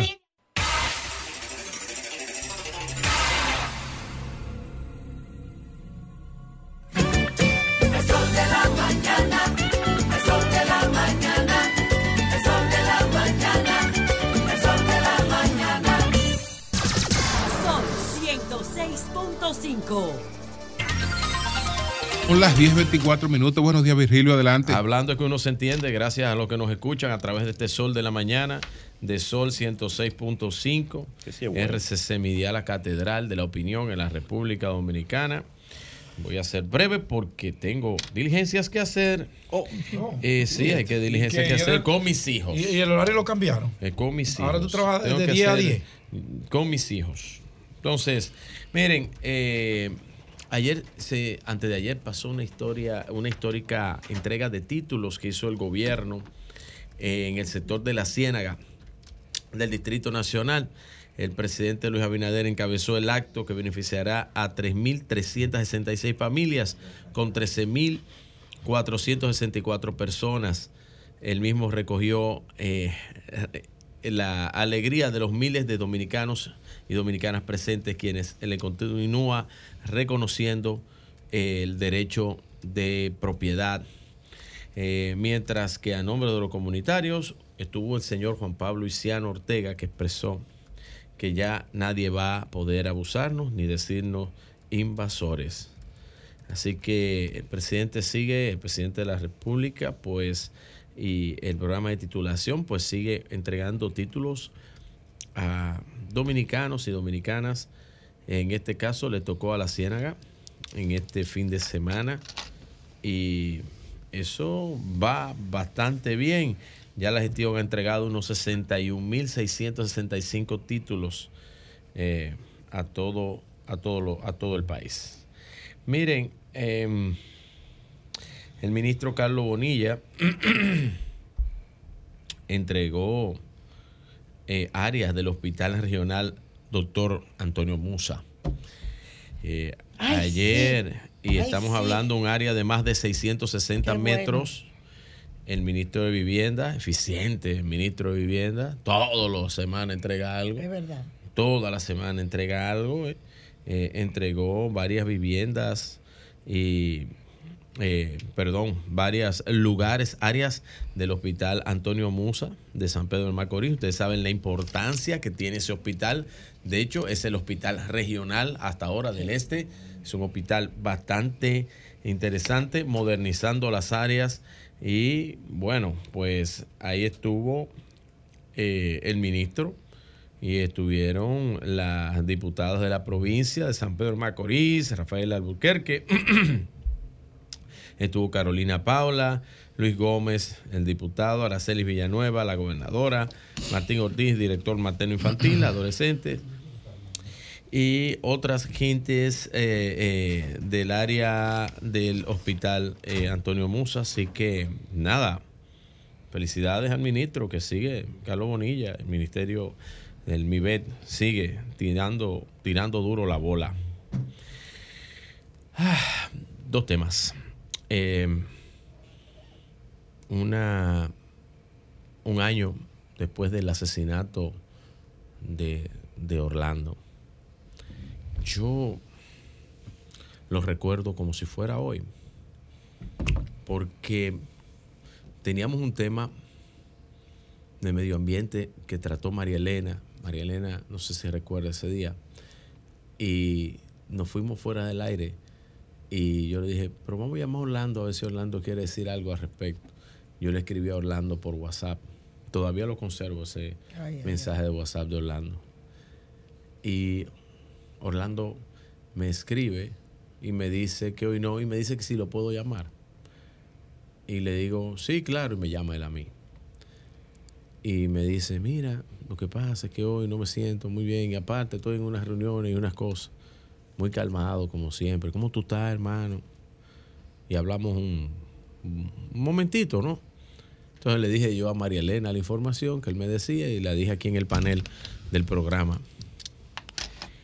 Eh, o horas después, yo estaba en algunas diligencias y me encontraba eh, almorzando con un gran amigo de él también.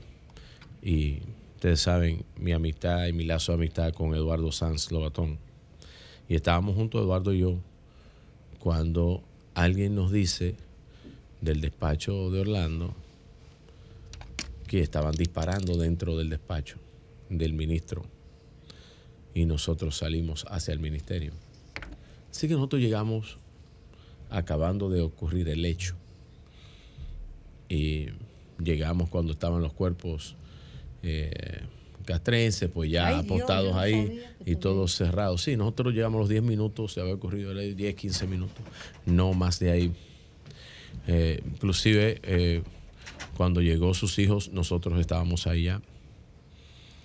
Eh, muy triste Me tocó hablar con los medios de comunicación en ese momento porque no había nadie que canalizara. Los empleados habían salido corriendo, despavoridos, no sabían lo que estaba pasando, evacuaron el lugar. La policía todavía creía que el matador estaba adentro cuando llegamos. Eh, no, no quise, no quise entrar a, ver el cuerpo de, de, Orlando porque yo siempre trato de tener me gusta tener la mejor imagen o el mejor pensamiento de alguien eh, que, que lo matan así, no, no me gusta, no, me hubiese gustado haberlo visto. Y me tocó hablar con los medios de comunicación en un momento difícil para el país. Y fui el primero que le comunicaron lo que había pasado con las investigaciones acabadas de hacer y lo que se recabó ahí. Y lo dije al país, recuerdo que llamé al sol de la tarde para dar la información a través de este medio. Eh, Orlando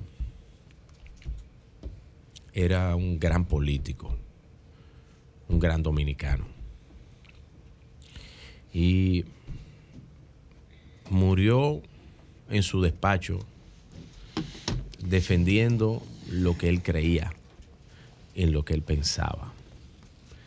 Y ojalá, ojalá a todos los que estén en el cargo que él estuvo y a los que sucedan también en el cargo, puedan respetar la memoria de un hombre que aportó mucho a su país desde la política, desde niño y aportó mucho a su país desde las instituciones que le tocó dirigir.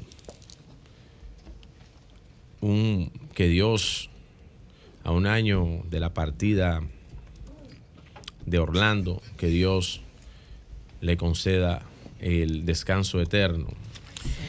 Y Orlando era un cristiano, confeso, así que el Señor lo debe tener lo debió acoger ya en su santo seno. Eh, en los momentos difíciles del partido, la voz concertadora de Orlando siempre se escuchará. Miren, eh, el presidente Luis Abinader ayer, pues, eh, habló de la fecha para su posible decisión o anuncio para la repostulación presidencial. Y el presidente dijo, bueno, pero yo tengo hasta agosto, es que me permite los plazos para yo poder, según el artículo 50, la ley 3318 sobre partido y movimiento, eh, indica que esa inscripción de los precandidatos participarán en la elección interna, eso es el próximo 17 de agosto. Él dijo, la ley me permite hasta el 17. Hasta el 17 yo puedo decir si me repostulo o no para presidente. Cierta manera, el presidente tiene el carril de adentro. Todas las posibilidades para reelegirse. Primero, porque su gestión de gobierno ha sido buena. Segundo, porque ha logrado manejar la economía de forma adecuada. Y ahora más con esta desescalada de la inflación, de los precios del índice de, consumidor, de eh, las bajas en la tasa de interés, ya una economía equilibrada, manejable, que sigue en crecimiento, como la de las mejores economías de Latinoamérica y de América, que es la República Dominicana, el presidente a todas luces y con unos índices de aprobación altos, como lo indican RD Elige y también la encuesta Gallup, que es de RCC Media, el presidente fácilmente, al momento de la toma de decisión de decidir si se repostula o no, que yo estoy seguro que se va a repostular, el presidente solamente en ese anuncio causa dos cosas. Primera, una aglutinación total de todos los militantes y todos los que le acompañan el tren gubernamental pasarían a estar monolíticamente unidos y trabajando directamente y abiertamente para la figura del presidente.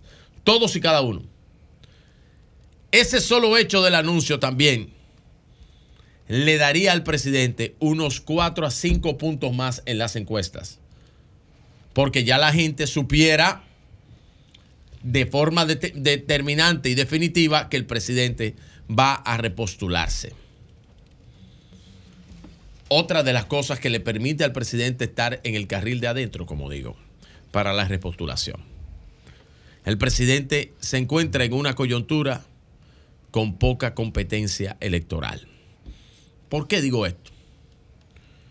Porque sus dos competencias directas, una es muy joven y está empezando a hacer un camino y tiene que eh, sobrepasar todos los problemas que tiene su partido, el cual se encuentra en una mala posición para su marca y tiene que superar esos escollos y posicionarse en la mente de, de los dominicanos como un candidato y el otro, ya el otro candidato fue un expresidente, es un reciclado de la política dominicana.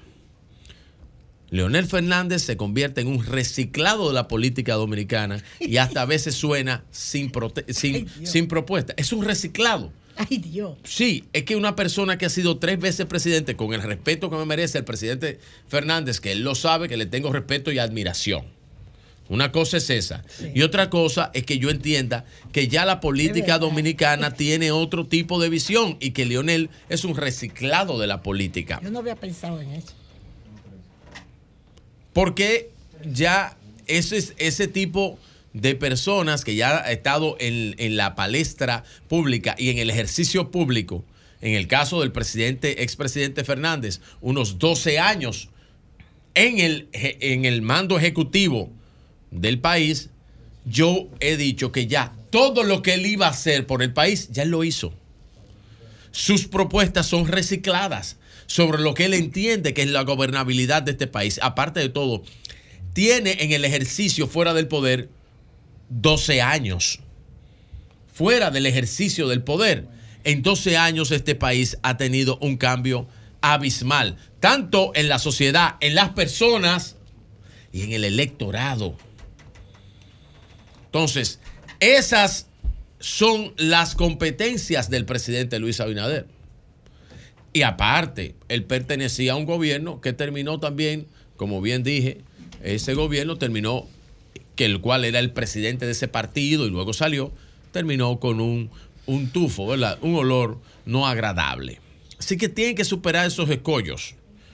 Y el presidente Luis Abinader, con todos los beneficios que nombré anteriormente, se nota fuerte, duro y corbero. Y les aseguro que al momento del anuncio del presidente Luis Abinader, el presidente Luis Abinader va a subir inmediatamente unos cinco puntos. Apúntenlo. Cambio fuera. Comunícate 809 540 165 1833 610-1065 desde los Estados Unidos. Sol 106.5, la más interactiva. Buenos días, buenos días, adelante. Buenos días, buenos días. Adelante. Sí, a Virgilio, antes que se vaya, ya se fue. que recuerda que ese reciclado fue que llevó a Luis Abinader a la presidencia. Ese reciclado fue que lo llevó a él a la presidencia para que tú veas la ingratitud. está en el PRM. Gracias, gracias. Buenos, buenos días, adelante. Así es. Buenos días, adelante. Dividió el partido y llevó a Luis a la presidencia, ¿verdad? Buenos días, adelante. Sí, buenos días, desde la, zona este. Adelante. Eh, sí, antes, escúchame. Antes de eh, felicitar a este, a este espacio que se ha adueñado de las mañanas dominicanas. Gracias, eh, gracias. Y definitivamente que vemos que Luis Abinader no tiene competencia.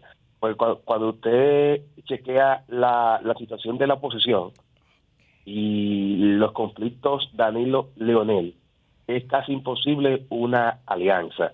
Y aparte de eso, la gestión humilde con que se ha desempeñado eh, Abinader lo convierte en un ganador con más de un 55%. Pasen buenos días. Bien. Buenos días, adelante. Buenos días. Sí, buen día. ¿Cómo se siente, Martín? Bien, bien, adelante. Qué bueno. Eh, bueno, pero si Virgilio, si, Virgilio y su gente creen que ellos ya están así, ya ellos que, que, que sigan en el aire, que, que ahí se van a quedar ahí arriba, porque el pueblo con las necesidades la situación que está pasando, no es verdad. Por ejemplo, andando con, con un problema de que de, buscándole solución a la delincuencia y matando a los muchachitos en la calle, la gente muriéndose de hambre y ahora de que José Paliza de que tratando de, conciliar con la Junta Central para que el narcotráfico no penetre en la, en la, en la, en la, política y ellos están llenos de narcotraficantes eh, exportados, que fueron los que financiaron la campaña de, ellos. Entonces así no se puede. Bien. Buenos días, adelante. Buenos días. Eh, buen día. Adelante, adelante. Eh, me gustaría que tocaran el tema sobre gas natural, qué es lo que está pasando. En menos de tres meses, este gobierno le ha subido 15 pesos, que significa un 51.6 por 56%. El gas ¿Qué es lo que pasa? El gas, el, gas natural, sí. Ya estamos, ya todo el mundo está desmontando los equipos, ya, porque no vale la pena, y acabando con el país que este gobierno está. Bueno, pues gracias a ti. Buenos días, adelante, buenos días. Buenos días, buenos días. Sí, un saludo al equipo. Adelante. Eh, estamos, estamos viendo que el, el PRM, la oposición, está tratando de implementar la, la máxima que decía Sun Tzu en el arte de la guerra, divide y vencerá. Por eso que ellos están tan afanados en, dividir el PLD, y que el PLD está dividido. Señores, vamos a la, a la realidad. Aquí no hay división tal cual. Claro que hay una lucha de poderes, sin embargo, al final son personas capacitadas que se van a poner de acuerdo. Y vamos a llevar a Leonel Fernández, Dios mediante, como presidente de la República. Muchas gracias. Ok. Buenos días, adelante. Buenos días. Sí, buenos días. Adelante. Hoy quiero yo expresar la frustración que yo sentí ayer cuando fui al oftalmólogo en, en Secanot uno tiene que llegar a las 5 de la mañana. En la facturación uno se coge tres horas y terminé a las diez y media de facturar. Cuando me voy, dicen que eh, tiene que esperar ahí que el médico o las enfermeras salen a llamar. Pasa hora, vienen horas y nadie me llama. Cuando entro a preguntar qué pasa, el doctor se fue nos dejó a tres pacientes. Una enfermera preocupada que nos ve llama a alguien y ese alguien le dice que nos quedemos ahí, que una doctora nos va a atender en el consultorio 104. Después de más de dos horas, porque ellos se fueron a comer, a la una llegó una doctora. Voy y le explico a la enfermera y ella, doctora, la bueno, la muchacha se quedó ahí dentro y yo me quedo ahí esperando respuesta. Cuando veo que no sale, vuelvo y, y abro la... Lo veo que la muchacha le está explicando y la doctora le dice que no, que ya no nos va a atender. Yo me quedé ahí a ver si la doctora se conmovía. Cuando veo que pasan casi 15 minutos, y no salen a decirme ni sí ni no, yo vuelvo y abro la puerta. Le digo, pero uno no es un perro, uno es un ser humano. Si ustedes no... Díganle que se vaya. Váyase ¿Qué hora a... Era? ¿Qué hora era ya? Ya eran las dos y, media. Usted desde las cinco de la mañana. Desde las cinco de la mañana. Abuso. Es un abuso. Y la doctora lo que me dijo que me vaya a reclamarle al que se fue y me dejó que ella no me iba a atender, que me Oye, pero ojalá usted buscara nombre. La doctora Y el doctor que se fue, el doctor Castillo, se fue y nos dejó a tres pacientes ahí después de pasar. ¿Cuál fue el hospital? ¿Cuál fue el hospital? en, Secanot. ¿Cuándo fue eso? Ayer. Ayer. Ayer. Desde Yo las llegué- 5 de la mañana. Desde las inició. 5, que así es que tienen que llegar los pacientes para poder realizar ese via crucis que se hace ahí. Dos o tres horas en facturación. no En facturación solamente. Bueno, pero, pero vamos a ver si Secano responde eso. Y el doctor Castillo, que se está mencionando, no sabemos quién es. Sí. Muy bien. Gracias. Gracias por escucharme, pero yo salí con una impotencia y una rabia de ahí. Pero usted debería buscarnos el, el- el El, nombre de el- la doctora el nombre suyo también. cuál es? ¿El nombre suyo cuál es? Maritza Ruiz. Maritza Ruiz, paciente Ok. de NISA. Sí. Vamos a llamar a José Joaquín Puello. Oh. Pero Dios mío. ¿En- ¿Y en qué área? Vamos a repetir el área para que tengamos En el área de oftalmología. De oftalmología en Secanó. Secano. Sí. Ayer 5 de junio. Cuando yo le dije a ella que no, que si no me iban a atender, que por qué no me decían que me vaya, la enfermera dijo, no la atienda. No la atienda. Dijo Sí. la enfermera. Una enfermera, la enfermera que estaba ahí en el 104, donde estaba la doctora Pantaleón. Bueno, ahí está la denuncia. Nosotros esperamos que eso no se quede así. Eso no se puede quedar así. No se puede quedar así eso. No, no, no. Gracias, Gracias. gracias. Muy gracias, grave, grave. Gracias. Buenos días, buenos días. Buenos días, Julio. Sí. A Virgilio por ese comentario que hizo, aumenta mil pesos, por favor. Tremendo. Ok, Gracias. ok. Buenos días, adelante. Buenos días, buenos días. Sí. Eh, oye, yo no, no he oído a nadie hablar de la posibilidad de que el PRM, todo ese dinero que tienen de préstamo, que no lo han puesto a funcionar, posiblemente tú crees que lo utilicen en la campaña un año, siete, ocho meses antes de las elecciones, comenzando grandes obras y utilizarlas como eh, puntos eh, claves para la próxima campaña, Julio. Vamos a ver, vamos a ver. Bueno. Todo tiene que estar en presupuesto. Buenos días, adelante. Buenos días. Buenos días, adelante. Buen día, Virgilio. Adelante. Yo vengo por la avenida 27 de febrero, Sí. eh, en dirección desde la Tiradente hacia la Máximo Gómez, y pasé por el túnel de la 27, y casi llegando eh, al elevado de la 27, estoy parado aquí frente a una parada del metro, y veo toda esa obra, túnel de la 27, metro, elevado, y digo, ah, pero todo eso lo hizo Leonel, pero no veo nada de lo que ha hecho Luis Abinader. Bueno, ahí está el llamado. Buenos días, adelante. Buenos días, Martínez Pozo. Sí, adelante. Desde Neiva, mi hermano. Gracias a Dios que tenía bueno, no, muchos años por comunicarme. Felicidades Neiva, este adelante, programa. Neiva. Martínez Pozo, a Leonel Bueno que le pase que por él no estamos cobrando. Mira con qué le están pagando. Por él no estamos cobrando los PLDistas. Que era para afuera que dijo que íbamos. Aquí el sur se está muriendo de hambre. Danilo Medina Martínez Pozo. Aquí en la tarjeta están eh, eh, pasando, mi hermano. Felicidades y muchísimas gracias, hermano. Gracias a ti. ¿Quién dirige Buenos días, adelante. ¿Quién dirige el secano? José Joaquín. Sí, sí, buen día, Martínez Pozo. Es como dice el hermano Virgilio.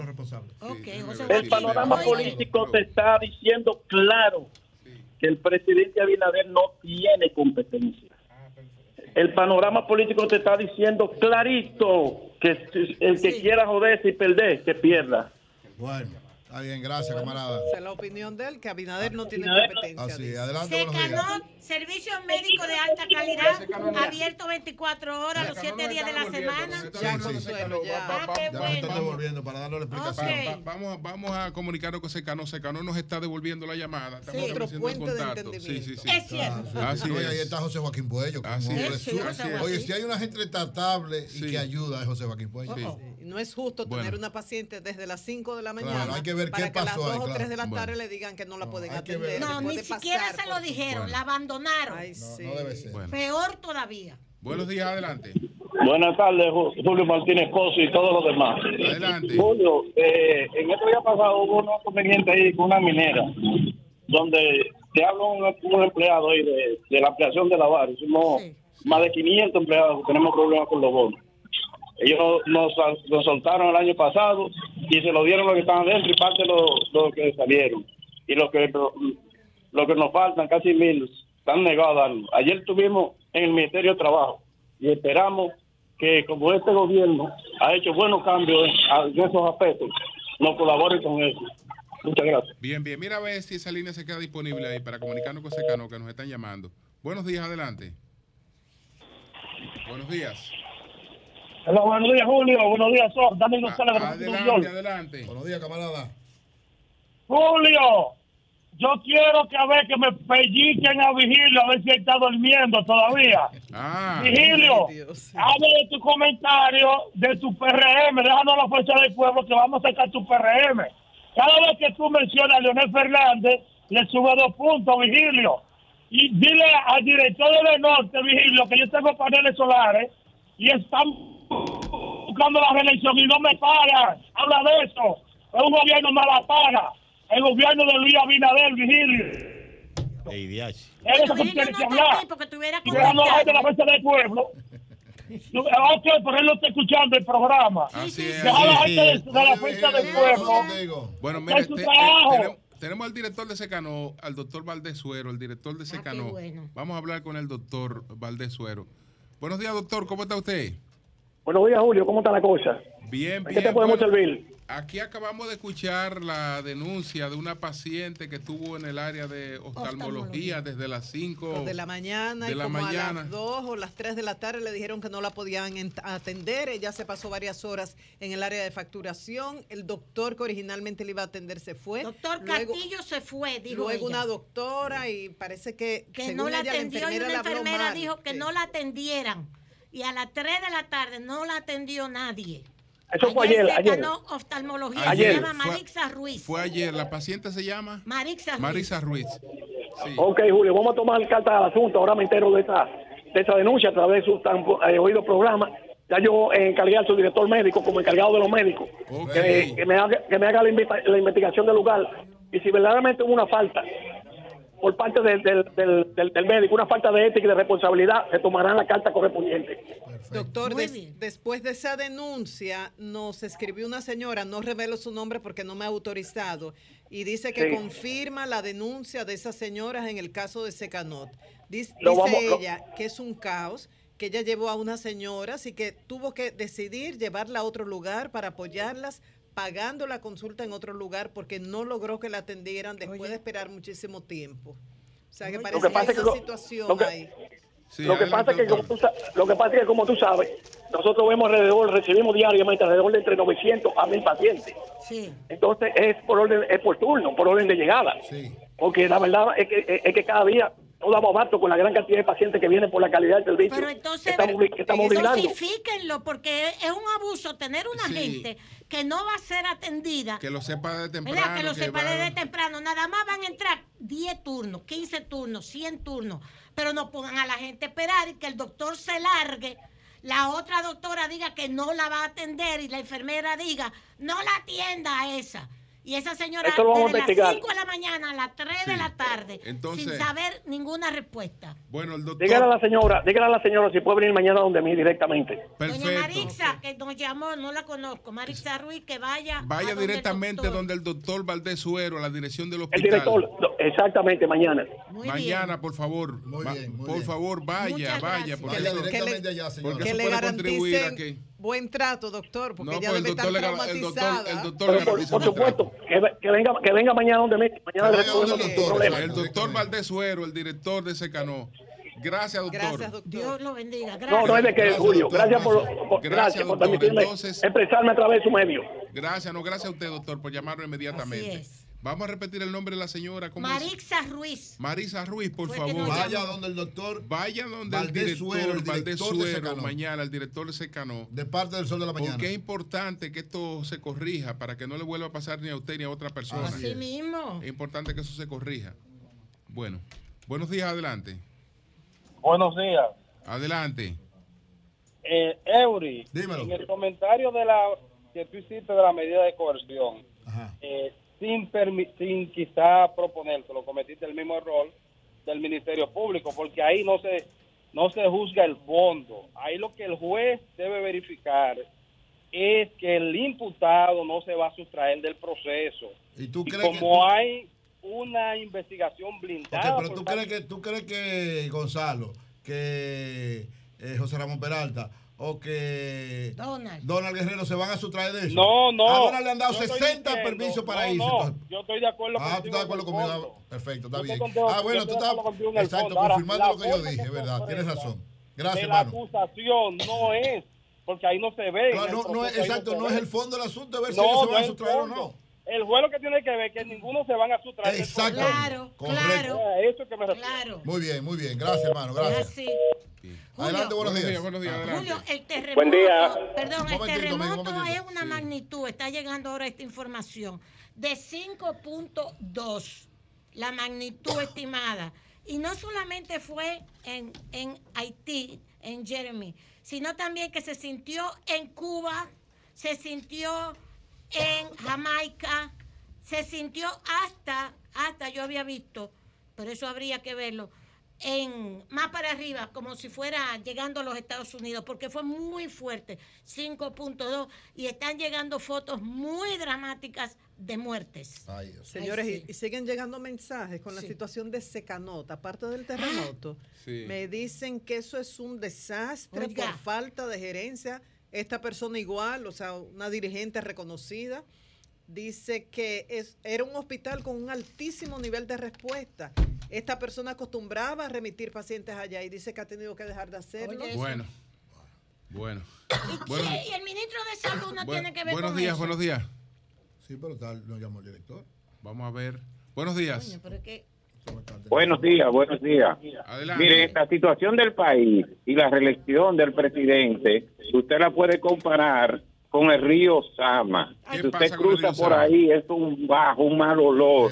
Porque una planta de tratamiento que se construyó parece que no la están usando. Y todos los desechos cloacal, como el gobierno, están cayendo al río Sama. Otro desorden es la carretera, la autopista de San Isidro. Pase por ahí, eso da pena el desorden que están haciendo señor. ahí. Señor, Obra Pública la está arreglando. Y hago Ojalá lo corrija, doña Consuelo, Pero porque óigame, esto óigame. es un desastre, doña Consuelo. Mire, eso da pena cruzar por ahí. Espérese, porque yo hablé con Obras Públicas, dicho sea de paso. Obras Públicas está oyendo a la comunidad que se ha quejado, se ha quejado por la isleta incluso que hay en el, en el medio, por, la, por el muro. Van a abrir pasos también para que se puedan comunicar y para que haya devoluciones. Eliminar, haya doña. Consuelo, eliminar el muro. Pero eliminar eso pero es atenta, óigame, no solamente contra la vida de los seres humanos, de los animales también, doña Consuelo. pero ya eso Usted está- mire, donde quiera que construyen estos muros, eso acaba con los animales, sobre todo con los perros. O sea que los seres humanos y los animales están afectados con ese sistema de construcción. eh, Además de eso, lo feo que se ve eso. Hay que ver la otra parte de San Isidro, lo bonito y desarrollado Ok, que pero está. Obra Pública está trabajando y lo explicó Jonathan, porque a mí me consta que está oyendo a la comunidad. Muchas gracias. Gracias a usted. Bien, bien. Buenos días. Buenos días. Es que yo hice un programa Julio. Pública Adelante. Saluda a Merán de aquí, de los guaricanos. Verán, adelante. Bendiciones al equipo. Julio, que eh, el Ministerio de Obras Públicas, como dijo Zeneida esta mañana, tiene que darse una vuelta por aquí. No le pueden dejar, Julio, el municipio a- a- al ayuntamiento de Santo Domingo Norte, porque eh, aquí los, los ayuntamientos no hacen calles, sino solo hacen abacheo. Entonces necesitamos que se acerque el ministro de Obras Públicas para resolver todos los problemas de las calles que hay aquí, porque esta es una zona de mucho voto, Julio, y de gente trabajadora y luchadora de este municipio, Julio. Pasen buenos días. Bien. Buenos días, adelante. Buenos días, ¿cómo estás, Julio? Julio, Sí. Suelo. un segundito. Pedro Mejía, comunitario Guachupita, me manda las informaciones de la Ciénega, de la Ciénega, atención a la policía. Las bandas criminales matando muchachos jóvenes, me manda las fotos de los muchachos que han muerto. Pedro Mejía dice que la Ciénega es un desastre en cuanto a seguridad y a crímenes. Ok. Asociación Cibao de Ahorros y Préstamos te da la hora 11 de la mañana. Cuando planificas tu ahorro, vas más seguro a lo que quieres. Con la cuenta de ahorro planificado de la Asociación Cibao, puedes elegir el monto, la frecuencia y el plazo que prefieras. Es como un SAN, pero mejor. Ven por tu cuenta de ahorro planificado y comienza a ahorrar. Asociación Cibao. Cuidamos cada paso de tu vida. Buenos días, adelante, buenos días. Julio, José Lalo, hermano, ¿cómo tú estás? Jesús Ramos de este lado. Adelante. Mira, tengo una pequeña denuncia y es sobre la universidad INSE. Yo te voy a llevar los papeles. Ok. Tú sabes que esta universidad se ha dado la tarea de que los estudiantes de allá le fijan su tesis y duran tanto tiempo que son capaces de tener que inscribirla de nuevo y después que tú la pagas, tienes que inscribirla de nuevo y es un abuso. Están abusando, porque si un estudiante tiene que graduarse y pagan los asesores porque ellos pagan su asesoría, yo, yo me inscribo en el curso y pago mi asesor. Yo no puedo pagar por eso dos, veces y tres veces porque los asesores no asuman su responsabilidad. ¿Tú me entiendes? entonces hay estudiantes que permiten que dure cinco años para graduarse y entonces tienen que repetir la carrera. es un abuso, es un robo. Bueno. Entonces, yo voy a querer, estoy haciendo esa denuncia por ahí y le voy a llevar los papeles para que ustedes vean. Ven, con la documentación, por favor. Ven con la documentación cuando tú quieras para que le demos seguimiento a eso, a ver qué es lo que ha pasado ahí. Bueno, señores, a propósito del primer año del el asesinato, porque fue un asesinato, de Orlando Jorge Mera, el abogado de la familia Jorge Mera fue y es el doctor Miguel Valerio entonces sabemos lo que pasó con el proceso, pero vamos a resumir lo que ha pasado hasta ahora en términos judiciales con el caso de la persona que está acusada del asesinato de Orlando. Fausto Miguel Cruz. Fausto Miguel Cruz. Buenos días, doctor Valerio. ¿Cómo está usted? Buen día, Julio. Buen día a todo en cabina. Buen día, hermano. Doctor Valerio, hasta ahora, eh, ¿cuál es la situación en la justicia después de la condena? ¿Cuál es la situación? Mira, hay que decir que este es un caso ejemplar, eso es importante, porque al final de cuentas se trata de la muerte de un ministro que por cumplir con su función, una persona que se sentía con el derecho, y así se mostró en el juicio, que parece que entendía que el Ministerio de Ambiente era un botín de guerra, al negarse unos permisos a una batería, la respuesta fue la muerte. El caso se conoció en un tiempo adecuado, en el sentido de que se hizo una investigación exhaustiva, incluyendo las cuentas del ex ministro Orlando Jorge Mera, hoy fallecido, y no se encontró nada. Evidentemente, ante esa situación se encontró el móvil del asesinato del ministro Orlando Jorge Mera y fuimos a una audiencia preliminar donde se acreditaron todas las pruebas como y se le dio una calificación de asesinato porque se demostró que el día de los hechos el señor Fausto Miguel Cruz se presentó en medio ambiente de manera extraña con una chaqueta guardando un revólver e insistiendo en que se le, se le, se le llevara donde el ministro. Lamentablemente, por un tema Orlando Jorge Mera con su amigo, porque era su amigo, el licenciado Orlando Jorge Mera no aceptó que un vigilante que se le quebró y lloró en el tribunal se quedase en la reunión y lo otro ya es historia, se tranca la puerta. La última palabra del, del eh, ministro Orlando Jorge Mera fue Miguel no, y el primer disparo exactamente le da en el pulgar y luego el señor lo remata, así quedó en el tribunal y evidentemente se le condenó a tres. A 30 años. 30 años. Se fue la llave. Eh, se cayó. Ah, Valerio. Parece que se cayó. 30 años. No. Sí, ¿Estás ahí? Está ahí, sí. Estoy en línea. Se le condenó a 30 años. 30 años, ahora estamos en el tiempo, en el periodo de la apelación. Él ya dijo que iba a ejercer el derecho a la apelación y estamos esperando el recurso de apelación para entonces estar en la apelación y seguir dándole continuidad al caso ya en grado de apelación, donde lo que se evalúa es si la sentencia de primer grado o no fue correcta porque él hizo una defensa negativa diciendo de que no fue un asesinato, sino un homicidio. Para que la gente me escuche y me entienda en su casa, la diferencia entre un hecho y el otro es que el asesinato es un hecho planificado, calculado fríamente, y el homicidio es un hecho espontáneo. Entonces, el tribunal determinó que eso no fue espontáneo, sino que hubo toda una planificación para darle muerte al ministro Orlando Jorge.